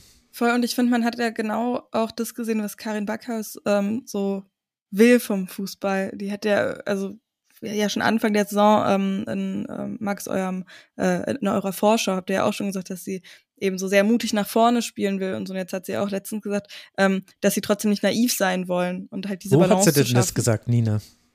Möchtest du es nicht vielleicht erwähnen? In der 45. Ich werde es natürlich verlinken. Hört diese Ausgabe. Ja. Äh, das war, also die, die Frau ist so, so cool. Ähm, und die, die, ich wollte jetzt auch gar nicht so groß Werbung machen, sondern nur wirklich, weil die, die, die ist so cool und dieses, was sie gesagt hat, eben diese Balance zu schaffen und hinten nicht naiv sein, finde ich, hat man halt so gut gesehen in diesem Spiel. Ähm, das war echt, echt richtig, richtig stark. Und ich würde aber mal, weil du das vorhin gesagt hattest, Max, ähm, dass das gegen den Gegner geht, für also die gerade einen Titel verspielt haben und für die es im Zweifel gar nicht mehr um so viel geht. Es ging ja um richtig viel für Wolfsburg, also eben die, die Meisterschaft nicht ganz zu, zu verhauen. Ja, okay. Ja, stimmt. Guter Punkt. Dadurch, dass, mhm. dass Bayern so vorgelegt hat, wie sie vorgelegt haben. Und man hat es ja auch an der Freude über das 3 zu 2 gemerkt. Also den Wolfsburgerinnen war das nicht egal, dass sie da lange Zeit nicht so gut gespielt haben. Und das macht ja auch ein Team aus. Und so hat es ja dann zu diesem 3 zu 2 gereicht. Wolfsburg hat damit zwei Punkte Rückstand auf den FC Bayern und eben in der Theorie noch Chancen auf die Meisterschaft. Man spielt jetzt dann noch ein letztes Spiel zu Hause gegen Freiburg, bevor man dann am 3. Juni das Champions League-Finale spielen wird gegen Barca. Und für Meppen bleibt es eng unten im Abstiegskampf. Man bleibt auf dem elften Tabellenplatz, dem vorletzten Tabellenplatz, hat einen Punkt Rückstand auf den MSV Duisburg und den ersten FC Köln. Die Meppenerinnen werden jetzt dann noch bei Eintracht Frankfurt spielen. Immerhin geht es für die um nichts mehr. Die haben ja jetzt ihren Platz schon gesichert. Das wird die letzte Partie für Meppen. Wir hatten es ja schon thematisiert, das Restprogramm von Meppen. Sicherlich nicht das dankbarste im Abstiegskampf. Aber gut, wir haben auch gesehen, dass alles möglich ist in diesem Abstiegskampf. Und um uns jetzt alle wieder runterzubringen von diesem Wahnsinn, der da in Mappen passiert ist, sprechen wir jetzt über ein 0 zu 0, das einzige 0 zu 0 dieses Spieltags. Nee, es war gar nicht das einzige, das war ja eins von zwei, wie ich das andere schon wieder komplett verdrängt habe. Die SGS Essen hat gegen den MSV Duisburg gespielt und äh, da ging es ja auch für beide noch um viel, für Essen um den endgültigen Klassenerhalt und Duisburg musste eben durchaus auf die Zwischenstände oder hätte reagieren müssen auf die Zwischenstände, die es da gab. Vor rund 3000 ZuschauerInnen gab es da aber dann am Ende eine torlose Veranstaltung. Helene, das hat jetzt der SGS den Klassenerhalt gebracht und Duisburg bleibt in der Konstellation drin, wie ich es gerade schon beschrieben habe. Hättest du dir von Duisburg ein bisschen mehr erwartet, als wir in dem Spiel gesehen haben? Ja, auf jeden Fall. Also ich weiß nicht, ob Duisburg einfach ein grenzenloses Vertrauen hatte in Wolfsburg und dann ganz sicher waren, dass, ähm, dass sie dieses Spiel noch gewinnen, auch wenn Wolfsburg ähm, eben lange Zeit hinten lag. Aber ich fand das schon erstaunlich, dass sie da einfach ähm, so wirkten, als wären sie mit einem Punkt vollkommen zufrieden, aber wirklich sowas von vollkommen zufrieden. Und sie standen da ja wirklich sehr tief ähm, mit zwei Ketten dann, mhm. ähm, hatten, ich glaube, zwei Torschüsse nur ähm, gegenüber mhm. 17 von Essen was jetzt wirklich kein, keine sehr beeindruckende Statistik ist, zudem ja auch Essen schon ein Team ist, das teilweise ähm, defensiv auch Schwächen gezeigt hat diese Saison. Also ich hatte auch ähm, damit gerechnet, dass Duisburg da ein bisschen mehr riskiert ähm, und stattdessen ja schienen sie auch eher dann die Null ähm, halten zu wollen, was aber teilweise ähm, nicht so gut geklappt hat. Also in der Nachspielzeit hatte Essen dann noch eine super Chance. Ähm, hat den Pfosten getroffen. Davor gab es auch mal einen, einen Schuss an die Latte. Also das hätte auch mal schief gehen können. Und da hatte ich mich da auch wirklich gefragt, was, was ist denn eigentlich diese, die Reaktion von diesen Duisburgerinnen, wenn sie jetzt da plötzlich hinten liegen und dann plötzlich doch kommen müssen. Ähm, ja, also ich denke, in einem in einer anderen Situation wäre vielleicht Essen auch gar nicht so zufrieden gewesen mit dem Punkt, weil sie hatten eigentlich äh, mehr Chancen, selbst wenn es dann eher Distanzschüsse waren, weil eben Duisburg diese Box wirklich vernagelt hat, ähm, dann haben sie eindeutig das Spiel dominiert und hätten hätten das noch ähm, deutlich eher gewinnen können, dieses 0 zu 0. Aber gut, ich denke, in dieser Konstellation sind sie jetzt auch ganz zufrieden mit dem Punkt, sind eindeutig ja. sicher und das ist ja eigentlich immer das Wichtigste bei der SGS. Ja, bei Duisburg kann man es natürlich auch positiv sehen und kann sagen, hey, jetzt drei Spiele in Folge ungeschlagen, ein Sieg und zwei Unentschieden. Aber Nina Helene hat ja die wichtigen Zahlen schon genannt. Zwei Schüsse, ich werfe noch 56 Prozent Passquote mit drauf. Und ich schmeiß noch, mit rein, keine einzige Flanke angekommen. ja, auf jeden Fall aber auch, ja. Viele, wie viele da tatsächlich dabei waren, habe ich jetzt gerade nicht im äh, Blick, aber ja, die Zahlen waren wirklich, also ich muss auch gestehen, das ist das einzige Spiel, das ich äh, nicht in voller Länge geguckt habe, sondern nur die Highlights, weil ich halt schon so mitbekommen hatte und gelesen hatte, dass wirklich da nicht wahnsinnig viel passiert ist, sagen wir es mal so. Ähm, ich glaube, das war auch so ein Spiel, wo dann bei den Magenta Sport Highlights äh, die erste Minute Halbzeit wirklich nur mit dem, äh, nur mit dem, äh, mit dem, mit dem Anstoß mit dabei ist. Nee, ich glaube, in der 30. Minute gab's ähm, eine Situation von Endemann, von wem denn mhm. ehrlich gesagt eigentlich auch sonst, ähm, die da wahnsinnig viel Platz hatte äh, auf rechts und irgendwie noch einen Schlag, Haken geschlagen hat und so und dann eben so ein, ähm, so ein Distanzschuss folgte. Ähm, ja, ich bin da genau bei Helene auch. Also man hat voll gesehen, dass Duisburg irgendwie diesen einen Punkt haben will und damit sehr zufrieden ist und ehrlich gesagt Essen da jetzt auch nicht so wahnsinnig viel mehr wollte fand ich. Also ansonsten, glaube ich, hätten sie da schon noch mehr draufschieben können oder mehr machen können, auch aus dem Platz, den sie hatten. Also wirklich Endemann, da gab es mehrere Situationen, die ich da irgendwie äh, gesehen hatte. Klar, nur in den Highlights, aber trotzdem, ähm, die wahnsinnig viel Platz hatte. Ähm, aber ich glaube, letzten Endes ist es für beide ziemlich okay.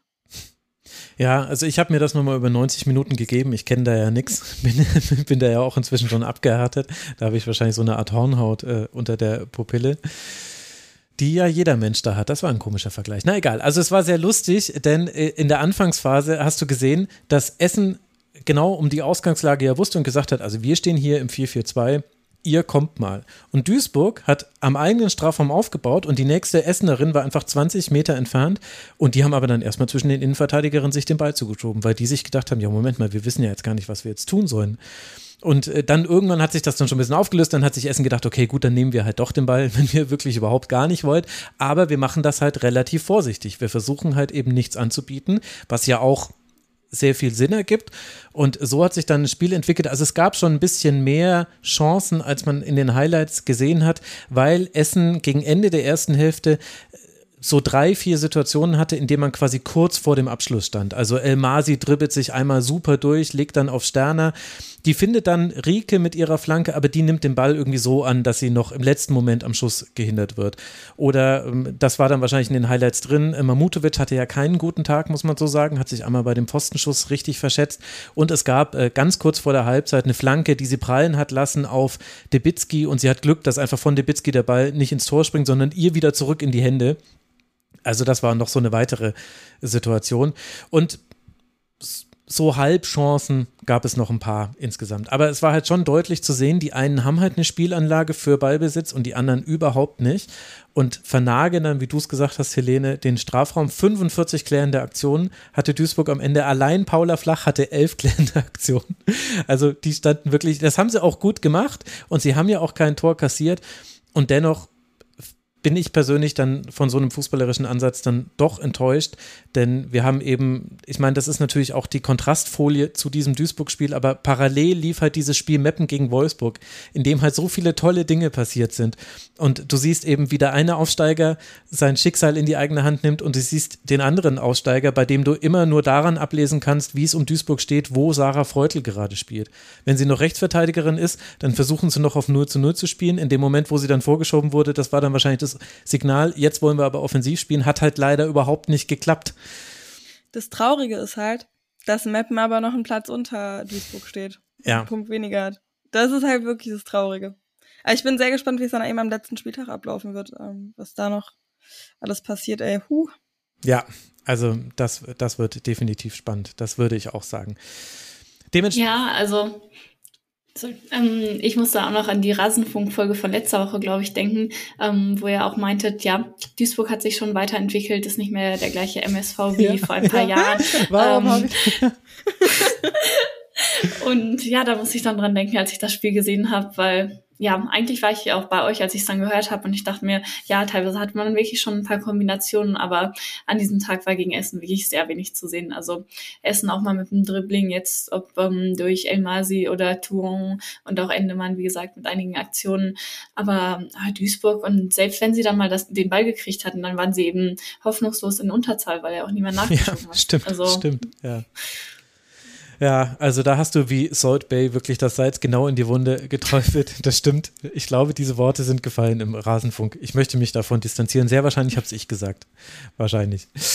Nun ja, es geht jetzt weiter. Für Essen jetzt dann zum ersten FC Köln. Das ist für Köln natürlich noch ein sehr wichtiges Spiel, über die wollen wir gleich sprechen. Und die Duisburgerinnen, die werden jetzt am letzten Spieltag zu Hause gegen Hoffenheim spielen. Duisburg 18 Punkte, Meppen 17 Punkte, habe ich ja gerade schon angesprochen. Und auch der erste FC Köln hat 18 Punkte. Das ist nämlich die große Veränderung, die da unten im Keller stattgefunden hat. Denn die Kölnerinnen, sie durften oder mussten antreten beim SC Freiburg nach deren DFB-Pokalfinale Und hier ist wirklich ein bisschen was passiert in diesem Spiel. Wir hatten fast 2200 ZuschauerInnen im Dreisam-Stadion und vier Tore konnte man da begutachten. Genesee Puntigam äh, trifft in der 24. Minute. Chachi kann in der 44. Minute auf 2 zu 0 erhöhen. Kaikchi dann in der starken Phase der Freiburgerinnen verkürzen. Aber als es dann einen Strafstoß gibt in der 69. Minute, den dann äh, Sarah Puntigam verwandelt, ist der Endstand hergestellt. Es gibt zwar noch Chancen auf beiden Seiten, aber irgendwann hat man dann den Freiburgerinnen vielleicht auch ein bisschen die Müdigkeit dann doch angemerkt nach diesem Pokalfinale. Also Helene, ein sehr wichtiger Sieg für den FC, über die wir in der letzten Woche ja auch noch ein bisschen anders gesprochen haben hier im Rasenfunk. Wie haben sie dir denn gefallen, die Kölnerinnen? Ja, gut, muss ich sagen. Wobei wir natürlich auch wieder bei der Frage sind, ist jetzt Köln so gut oder ist Freiburg weiterhin in dieser katastrophalen Rückrunde? Man kann es ja nicht anders sagen. Mhm. Letzter Platz ähm, hinter Turbino Potsdam auch in der Rückrundentabelle. Fünf Punkte nur eingesammelt. Also das war wirklich gar nichts, muss man sagen. Ähm, diese zweite Hälfte der Saison, nachdem die erste eben noch so gut war, wo sie teilweise auch so mutig waren, hochstanden, ähm, gutes Pressing hatten, naja, aber auf jeden Fall Köln ähm, mit einer deutlich besseren Leistung.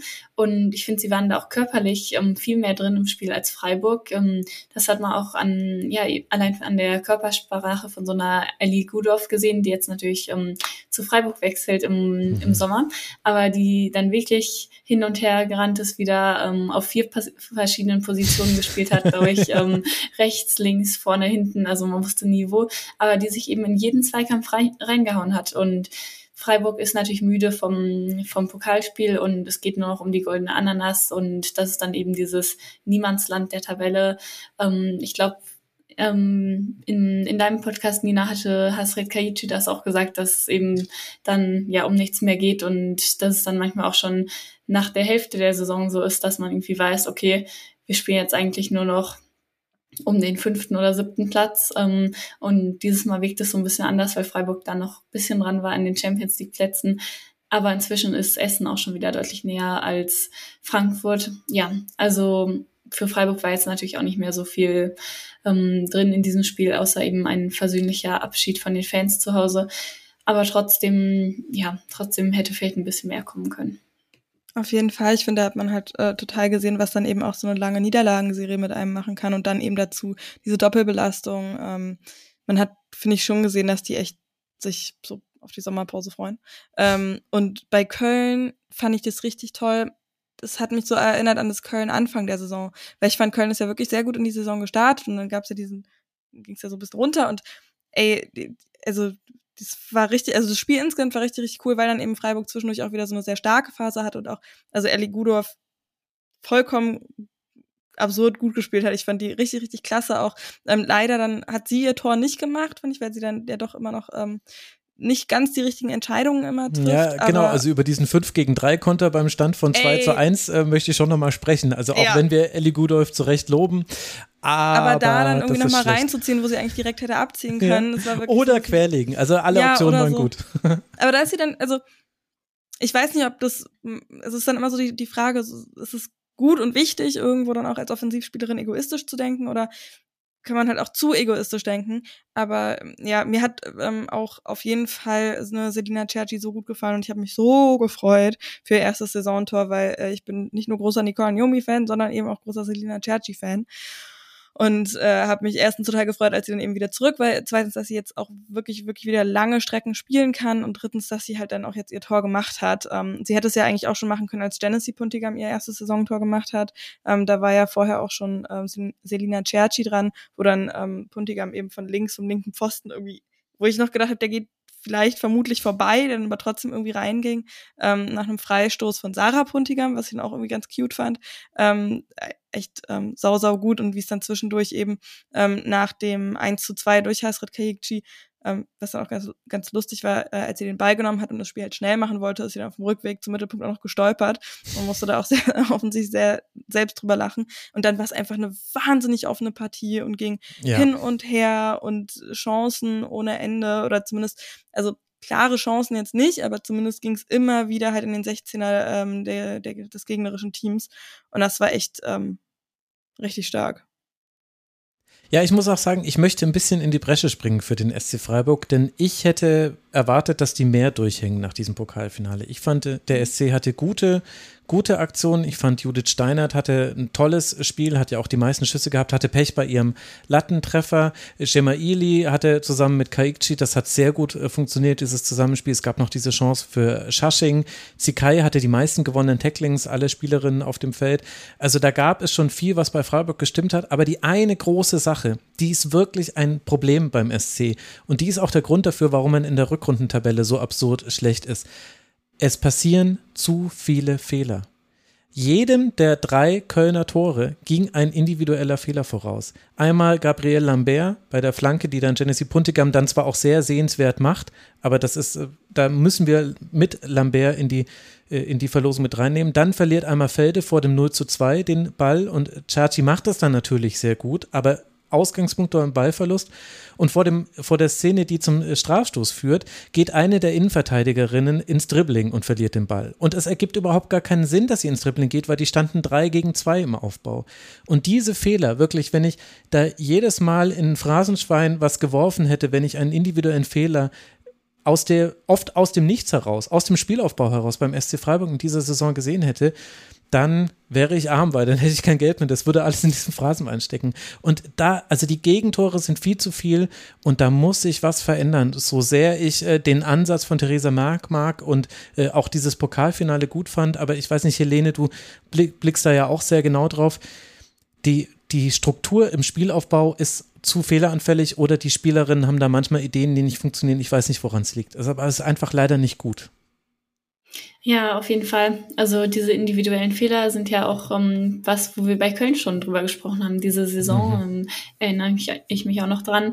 Ähm, also auch denen ist die Thematik da nicht ganz fremd, ähm, hatten da auch schon mal den einen oder anderen Ballverlust im Spielaufbau in dem Spiel, aber eher abgestellt. Ähm, da waren sie schon relativ sicher, finde ich, aus dem Ballbesitz.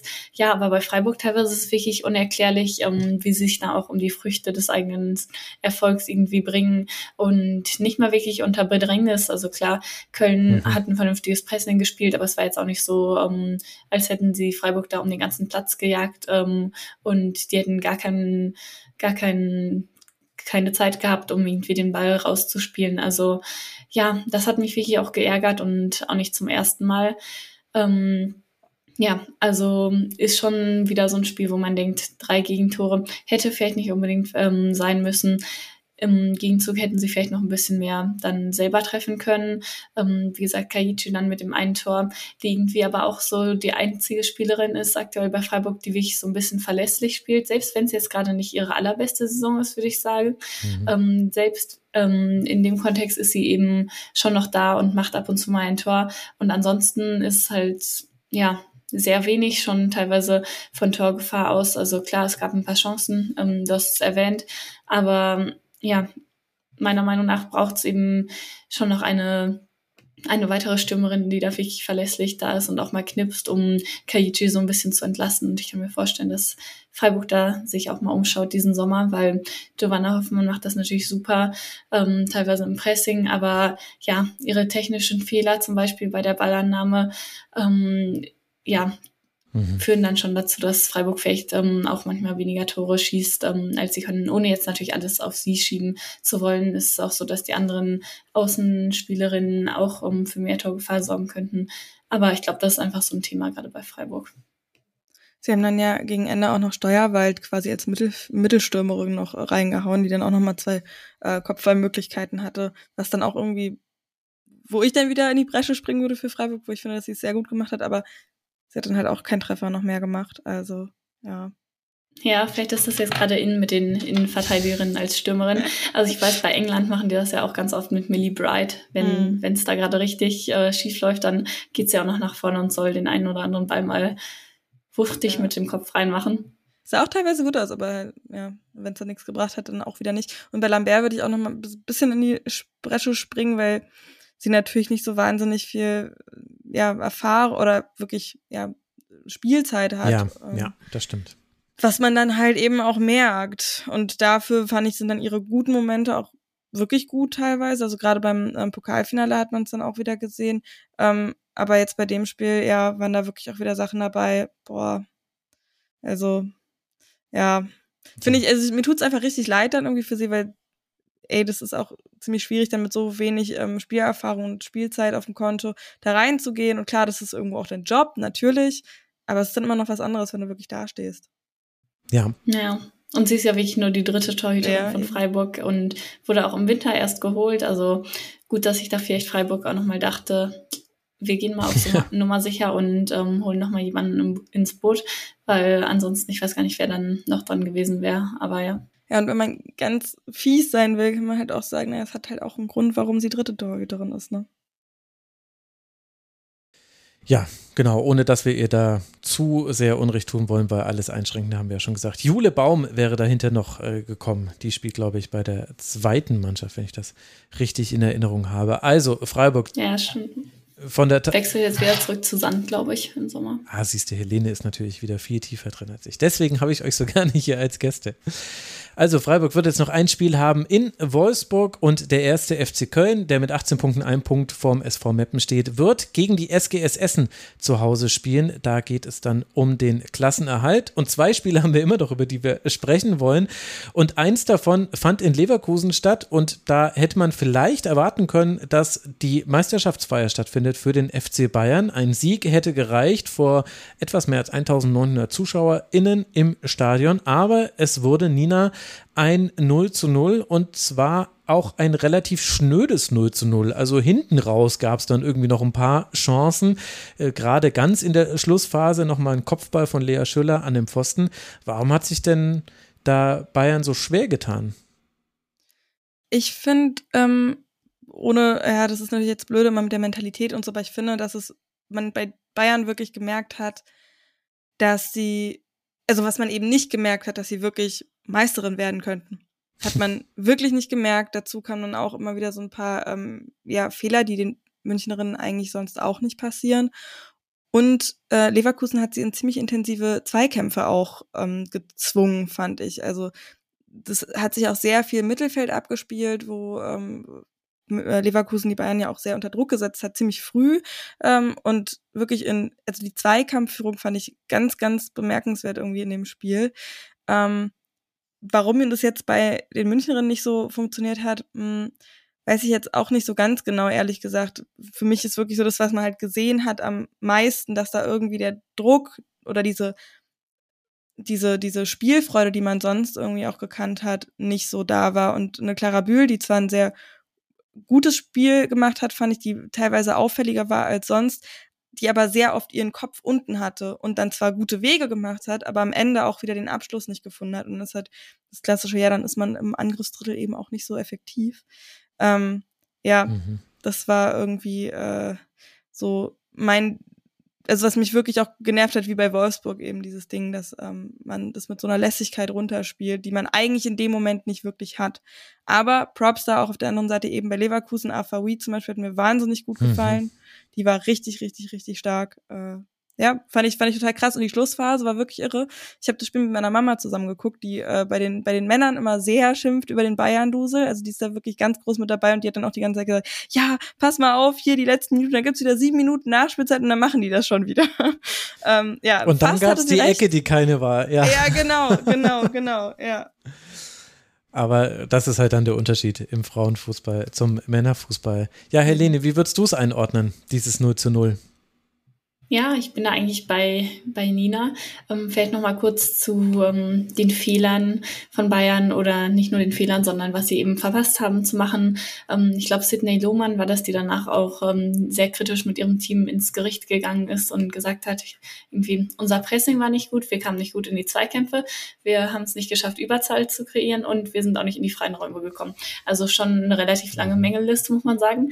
Und das hat man vor allem auch in der ersten Halbzeit gesehen. Da kam wirklich eigentlich fast gar nichts von Bayern aufs Tor. Und ich fand gerade das, was sie gesagt hat, ähm, mit der Über, äh, mit der Überzahl und den freien Räumen, das hat man schon so ein bisschen gesehen, weil das Bayern gerade eben auch in den anderen Spielen ganz gut gemacht hat, diese Saison, dass sie da immer wieder in die Halbräume kommen und ähm, dann schnell auch mal die Seite verlagern und dann kommt ein Steilpass, dann ein Querpass und dann sind sie plötzlich schon vorm Tor, weil alle anderen Spielerinnen noch völlig woanders sind auf dem Feld, ähm, dass sie ja eben mal schnell sind und wirklich diese, diese Räume gut finden. Das hat ähm, gegen Leverkusen eher nicht so gut geklappt, was natürlich auch, wie gesagt, ähm, an Leverkusen liegt, die das wirklich gut gemacht haben vom, vom Pressing her und ähm, ja, AV sehr gut. Auch Elisa Senz hat mir immer wieder sehr gut gefallen. Ähm, hat echt viele Räume zugemacht im Zentrum, viel gelaufen, aber auch vorne wirklich mit ähm, guten Pässen. Also da bin ich jetzt an der Reihe mit dem Fan sein, habe ich ja auch schon mal erwähnt. Mhm. Ähm, ich finde das wirklich eine, eine coole Spielerin, sowohl defensiv als auch offensiv. Ja, würde ich auch zustimmen. Wir haben doch, äh, glaube ich, zusammen mit Martin Piller den Elisa Sens Fanclub hier gegründet im äh, Rasenfunk. Also hat wieder ein super Spiel gemacht, hat oft die entscheidenden Duelle gewonnen, den Ball auch gut verteilt, auch im Aufbau und zusammen mit Afawi, die auch richtig starke Aktionen gegen Rall und Satrazil hatte, musste dann leider verletzt raus. Eine 61. Minute fand ich in einem starken Leverkusener Team die beiden noch hervorstechend. Und wenn man jetzt mitnehmen wollen würde, als kommende Gegner vielleicht von den Bayern-Frauen, ja, was muss man denn tun, damit die so ein bisschen ratlos werden, dann ist es eben, ja, macht das Zentrum dicht. Also die Achter, die waren eben sehr eingerückt bei Leverkusen. Sie haben eigentlich nur im Ballbesitz und auch dann gar nicht immer breit das Spielfeld gezogen. Ansonsten waren sie sehr eng, um eben den Halbraum zuzumachen. Und dann hat Bayern eben sehr vorsichtig aufgebaut über die Innenverteidigerinnen, über Vigo Stottier und, äh, und über Tuva Hansen, die in der Innenverteidigung noch gespielt hat. Und die haben sich dann den Ball zugespielt. Immer mal wieder hat sich jemand fallen lassen. Magul hat sich mal fallen lassen. Stanway hat sich mal fallen lassen. Auch Sadrazi war mal anspielbar. Aber so richtig nach vorne ging es kaum. Und was aber da eine ein Fehler, glaube ich, im Spielaufbau des FC Bayern war, war, ähm, also es gab so zwei Elemente, mit denen man es dann doch mal geschafft hat, ins Angriffsdrittel zu kommen. Das eine war, wenn Tuva Hansen angedribbelt ist, dann hat sich oft was bewegt und dann konnte man auch oft einen langen Ball spielen. Da war ein bisschen die Problematik, dass es zu ausrechenbar war, dass es immer auf den linken Flügel ging. Also Caro Simon wurde mit jeder Minute dominanter in diesem Spiel. Zum einen kann man da sagen, starkes Spiel Caro Simon. Zum anderen kann man aber auch sagen, alle wussten, was passiert. Also wenn irgendwas gefährlich werden sollte, es ging immer über den linken Flügel.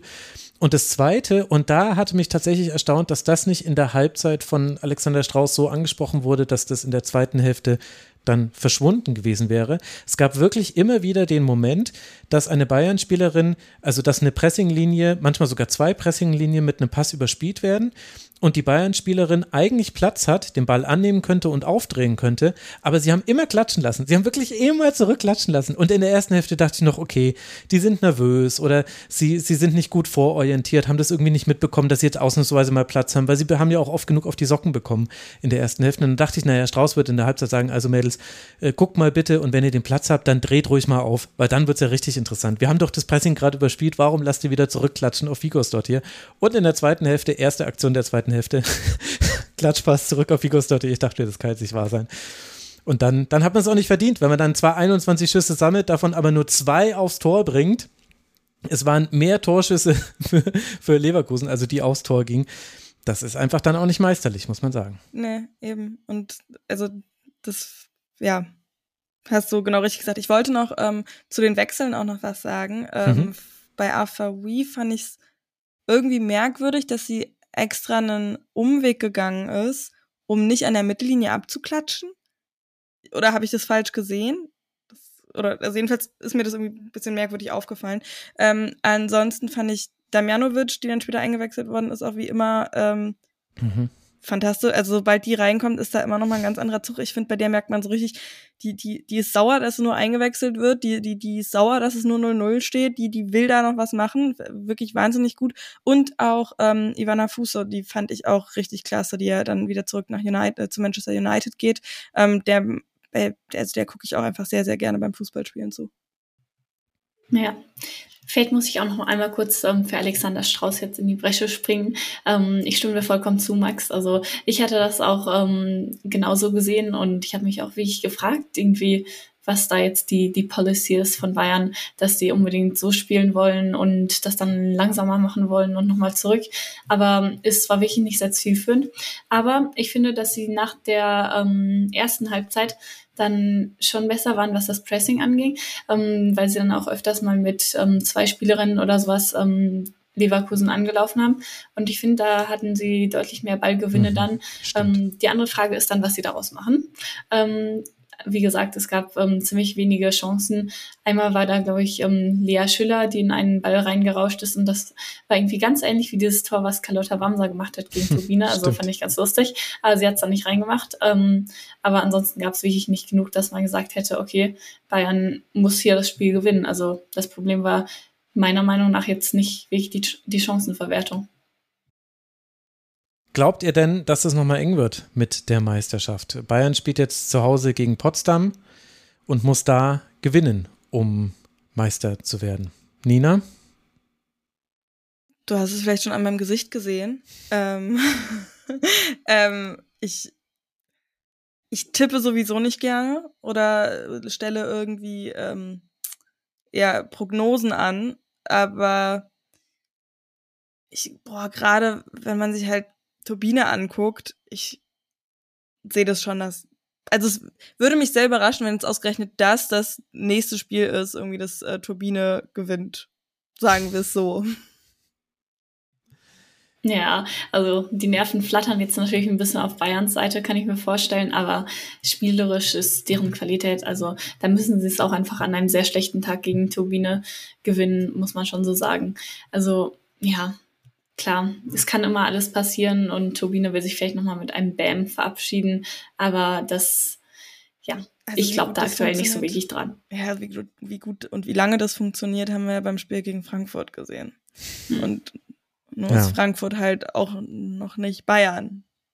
Ja, und ich würde auch die nicht so gewagte These aufstellen, wenn du es nicht an einem Sonntagnachmittag schaffst, gegen Turbine Potsdam zu gewinnen zu Hause, dann solltest du vielleicht auch nicht Meister werden. Also, ja. Also ja. deswegen, aber das ist ja vielleicht noch ein Hinweis, der an der Stelle gesagt werden muss. Alle Spiele finden zeitgleich statt am mhm. nächsten Sonntag um 14 Uhr. Es wird auch eine Konferenz auf Magenta Sport geben und vielleicht auch die eine oder andere Übertragung im Regionalfernsehen. Also zum Beispiel der Bayerische Rundfunk hat zum Beispiel dieses Spiel auch übertragen, jetzt gegen Leverkusen. Ich bin ja. richtig sauer, weil ich kann es nicht sehen, weil ich bei Victoria Berlin bin. Tja, Nina. Ja, wir werden ja, ich freue mich schon richtig. Also so die erste Konferenz ich wurde ja auch, auch die ganze Zeit angepriesen. Mhm. Ich habe auch richtig Bock, muss ich Ich bin auch gespannt, wie das funktioniert, also wie das dann technisch klappt. Also das klappt ja auch nicht immer und wie gesagt, das ist das erste Mal bei Magenta und ich finde zum Beispiel, äh, ist jetzt nochmal Fernsehen ist nochmal was anderes als Radio oder Audio-Stream, aber ich finde zum Beispiel, dass die, die Konferenz bei der ARD oder bei der Sportschau in der App auch nicht immer wahnsinnig gut ist. Mhm. Also bin ich mal gespannt, ob ähm, Magenta da irgendwie ja. Ist. Die Benchmark ist auf jeden Fall hoch und jetzt kommt, es kommt mein Lieblingsformat. Ich finde, Fußball ist super geeignet für Konferenzen, weil eben oft in Spielen gar nicht so viel passiert. Ich habe mir das ja schon quasi für den neuen TV-Vertrag gewünscht. Genau das Gegenteil ist passiert. Neu, äh, sechs verschiedene Anstoßzeiten. Herzlichen Dank dafür. Aber gut, das haben wir schon damals alles thematisiert. Jetzt schauen wir uns erstmal diese Konferenz an, in der dann die Bayern gegen Potsdam spielen zu Hause und Leverkusen in Bremen antreten wird. Und da fällt euch vielleicht auf, liebe Hörerinnen und Hörer, Mensch, bei Werder Bremen haben die ja noch gar gar nicht gesprochen. Ja, das stimmt. Können wir auch gern das, lassen. Nein, nein, nein, nein, nein. Das holen wir jetzt nach. Denn in Nina, da wurde doch der Klassenerhalt gefeiert, wenn auch quasi so, ja, also. Gefeiert. Also mit dem Spiel nicht gefeiert, gefeiert wurde danach. Also ich habe gesehen, dass Nina Lürsen und Co. mit Gösser-Radler in der Hand, oh, jetzt habe ich gerade Werbung gemacht, mit einem Radler in der Hand äh, sich das Männerspiel angeguckt haben. Da waren sie beim Fanmarsch unterwegs. Also es sah mir jetzt nicht das so komplett traurig aus. Genau, also, aber der Grund, warum Nina jetzt nicht so gerne über dieses Spiel sprechen möchte, liegt daran, dass es bei Hoffenheim stattfand und äh, dass es dann vor etwas mehr als 1500 ZuschauerInnen dann doch deutlich war pro Hoffenheim. Äh, Corley in der 24. Minute, Hagel in der 28. Minute stellen auf 2 zu 0 und in der zweiten Hälfte kann dann Hickesberger Füller auf 3 zu 0 erhöhen, bevor dann nochmal Corley in der Nachspielzeit ein 4 zu 0 Deckel drauf macht, der eben dann ein klarer Sieg für Hoffenheim ist. Nina, warum? Warum hat Hoffenheim so hoch gewonnen?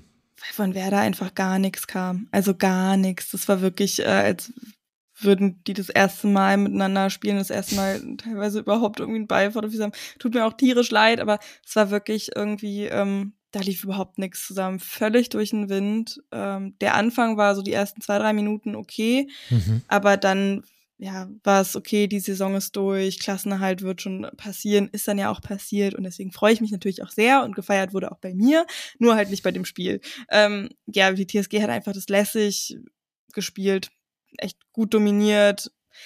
wobei da wirklich, glaube ich, eher das Ding ist, dass, dass einfach wenig Gegenwehr da war.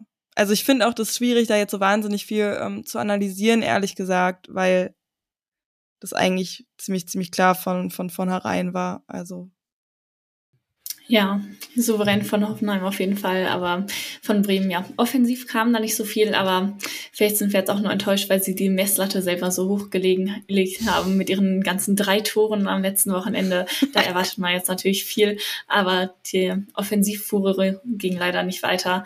Ja, also kaum wirklich ein, ein gefährlicher Schuss aufs Tor. Stattdessen spielte Hoffenheim, die auch nicht immer das allergrößte Tempo drin hatten, also oft auch sehr gemächlich aufgebaut haben, mhm. dann mit den Verteidigerinnen erstmal hin, erstmal zurück und dann ab und zu halt dachten sich, okay, auf geht's. Und dann ging auch mal, ja, ging es auch mal gut nach vorne. Ja, also am Ende war da tatsächlich mit keinem einzigen Schuss aufs Tor. Drei Schüsse waren es nur insgesamt. Also eine Duisburg-eske Leistung, was die Offensive angeht, muss man leider so sagen. Es war nicht besonders viel. Die Anfangsphase sah noch ganz gut aus, aber dann ging es dahin und dann haben eben defensiv auch die, die Abstände nicht gestimmt. Also beim 0 zu 1 äh, war der Abstand zu Biller nicht gut. So kann sie den Steckpass spielen, der dann nicht mehr zu verteidigen ist. Das 0 zu 2, also ich habe ich habe mir ja aufgeschrieben, das 0 zu 2 ist ein Kaktor. Sagen ja. wir es einfach, wie es war. hat den fast noch selber reingeschossen, aber ich glaube eben, dass Hagel dann drin steht, ne? Also es war so irgendwie reingestochert, ganz grausam. Genau, ganz, äh, sogar eine Saskia Matthijs hat ganz viele einfache Fehler gemacht, was man so jetzt von ihr auch nicht gesehen hat in diesem Spiel.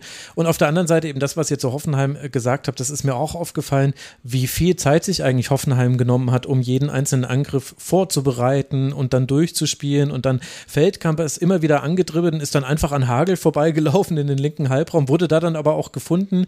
Memeti hatte ihre guten Momente eigentlich immer dann, wenn sie aus der Tiefe gekommen ist. Also die hat sich den Ball geholt und dann hat sie Tempo aufgenommen und dann, dann ist auch was passiert. Aber es hat eben eine ganze Weile gedauert, bis, bis auch da Hoffenheim so ein bisschen auf Touren gekommen ist. Dann gab es auch sehr schöne Angriffe. Also Memeti kann zum Beispiel in der 56. 3 zu 0 machen. Es gab einen Fallrückzieher von Billa, äh, der war sehr sehenswert.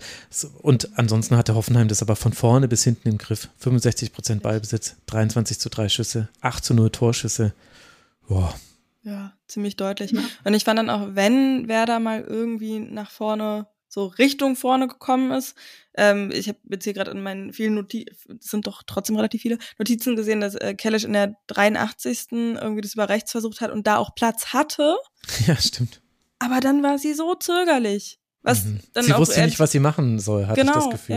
Ja, ja, ja, so ein bisschen schon. Also weil man dann eben nicht so oft insgesamt vorne war und dann sind da auch nicht so wahnsinnig viele andere Spielerinnen mitgegangen. Ähm, ja, das war Wisst ihr was? Mhm. Wir höhen den Mantel des Schweigens über diese Partie. Ja. Diese Sendung war lange genug und für beide ist es jetzt im Nachhinein nicht mehr wichtig. Hoffenheim Eben. hat 45 Punkte. Die können nicht mehr auf Rang 3 kommen, konnten sie ja vorher auch nicht. Mhm. Und äh, für Werder ist der Klassenerhalt sicher 21 Punkte. Damit hat man vier Punkte Vorsprung vor dem SV Meppen. Das heißt, da wird auch nichts mehr passieren. Hoffenheim spielt jetzt dann noch in Duisburg und Werder Bremen zu Hause gegen Leverkusen. Da wird, da wird gleich gelacht. Jetzt bekommen sie den nächsten Gegner, der nicht aufs Tor schießt. Oder warum lachst du, Nina? Nee, nee, weil äh, ich glaube, Helene und ich hatten hier gerade gleichzeitig die Hand gehoben. Äh, kann man ja immer noch so anzeigen. Ich wollte nämlich noch zum Klassenerhalt auch kurz was sagen. Und zwar, ähm, also ja, gefeiert und zweitens auch noch das Bild, was du angesprochen hast, wo Nina Löws noch ähm, ja, weitere Spielerinnen mit bei diesem Corteo ähm, mit dabei waren, äh, in Bremen zum Abschlussspiel der, oder zum letzten Heimspiel der Männer dann. Ähm, das finde ich so, so cool, dass eben die Spielerinnen dann auch die Männer so unterstützen. Ich würde es mir natürlich wünschen, dass es andersrum genauso mhm. sichtbar auch ist, auf jeden ja. Fall. Aber ich finde es so schön, dass das halt wirklich ein Verein ist und dass jetzt eben auch alle zusammen, also Männer-A-Team, Frauen-A-Team, äh, zusammen für auch den Klassenerhalt der U23 irgendwie äh, die Daumen drücken und so. Das finde ich äh, sehr, sehr schön irgendwie so als Verein. Aber ja, auf jeden Fall. Ich wollte nur einmal kurz noch den Einwurf machen, ähm, dass die, die Kombi von Hoffenheim zum 1-0 ja wirklich sehr schön war und Colli auch eine sehr gute Leistung gezeigt hat. Ich finde, das können wir noch einmal herausheben. Also ich finde, sie ist so eine ganz interessante Spielerin, weil ähm, sie hat auf jeden Fall viel Potenzial und manchmal zeigt sie diese super Leistung, aber die Konstanz fehlt ihr dann doch noch. Aber ja, in manchen Szenen ähm, zeigt sie dann schon ihre spielerische Klasse. Und ich wollte noch ähm, kurz sagen, dass Mara Alba ja von Beginn an gespielt hat und die hat mir auch ähm, gut gefallen. Ist ja noch eine sehr junge Spielerin und ich habe die auch schon länger so ein bisschen beobachtet mit den U-Nationalteams. Da ähm, war sie auch eigentlich immer eine der besten Spielerinnen und hat auch das ein oder andere Traumtor geschossen. In der Bundesliga ähm, bis jetzt noch nicht so oft von Anfang an, aber ja, mir hat sie auf jeden Fall auch gut gefallen, kann gut dribbeln und auch mal flanken. Ähm, ja, also sie ist natürlich noch sehr jung und das ist immer schwierig mit den Prognosen, aber ich sehe da auf jeden Fall viel Potenzial und habe sie auf meinem Notizzettel. Sehr gut, dann haben wir doch noch überraschend viel mitgenommen aus diesem 0 zu 4. Aber das passiert eben, wenn man sich äh, Gäste wie euch einlädt und ja noch Tamara, die ausdrücklich noch mitgemeint ist. Ich danke euch äh, zweien und Tamara in Abwesenheit sehr, sehr herzlich für eure Zeit. Ganz herzlichen Dank an Nina Potzel der ihr ja sowieso schon überall folgt, wo man ihr folgen kann. Ich werde es natürlich in den Show Notes verlinken. Und ihr hört bitte die 45. Danke dir, Nina, dass du mit dabei warst. Dankeschön, dass ich wieder mit dabei sein konnte und auch ganz, ganz lieben Dank an Helene und Tamara. Das hat sehr viel Spaß gemacht. Genau, dem und, Dank also an Helene, äh, dem Dank an Helene, äh, dem schließe ich mir auch an. Helene Altgett hört den Podcast raus aus dem Abseits. Mensch, hier treffen sich nur Podcaster. Danke dir, Helene, dass du mal wieder im Rasenfunk warst. Danke und ich kann mich nur Nina anschließen. Danke auch an euch, Tamara und Nina. Genau, und dann nochmal herzliche Grüße und danke an Tamara Keller, die wir ja schon verabschiedet haben. Und dann habe ich noch einen wichtigen Hinweis, den ich doch skandalöserweise am Anfang der Sendung vergessen habe, nämlich, liebe Hörerinnen und Hörer, zum einen die nächste, letzte Sendung, die wird im Feed der Schlusskonferenz erscheinen und vor allem die MVP-Wahl für die Frauen ist wieder scharf geschaltet. Was wir schon am Ende der Hinrunde gemacht haben, machen wir jetzt natürlich auch. Ihr könnt für jedes Team, ihr müsst aber nicht für jedes Team, eine MVP-Spielerin wählen. Und das war so interessant in der Hinrunde, dass ich das unbedingt jetzt zum Saisonschluss auch machen wollte. Macht unbedingt mit. Ich glaube, in der Hinserie hatten wir irgendwie 400 Stimmen oder irgendwie sowas um Dreh rum. Das müssen wir natürlich toppen. Alle Links findet ihr in den Show Notes und dann hört ihr uns wieder. Ja, in der Nacht von Sonntag auf Montag wird wahrscheinlich die nächste Episode, die letzte Episode zu dieser Saison erscheinen. In diesem Sinne, danke für eure Aufmerksamkeit. Bleibt alle gesund, macht mit beim MVP abstimmen. Kann man übrigens auch für die Männer machen, wenn ihr das möchtet. Und dann hören wir uns hier wieder im Rasenfunk. Bis dahin, bleibt gesund, macht's gut. Ciao.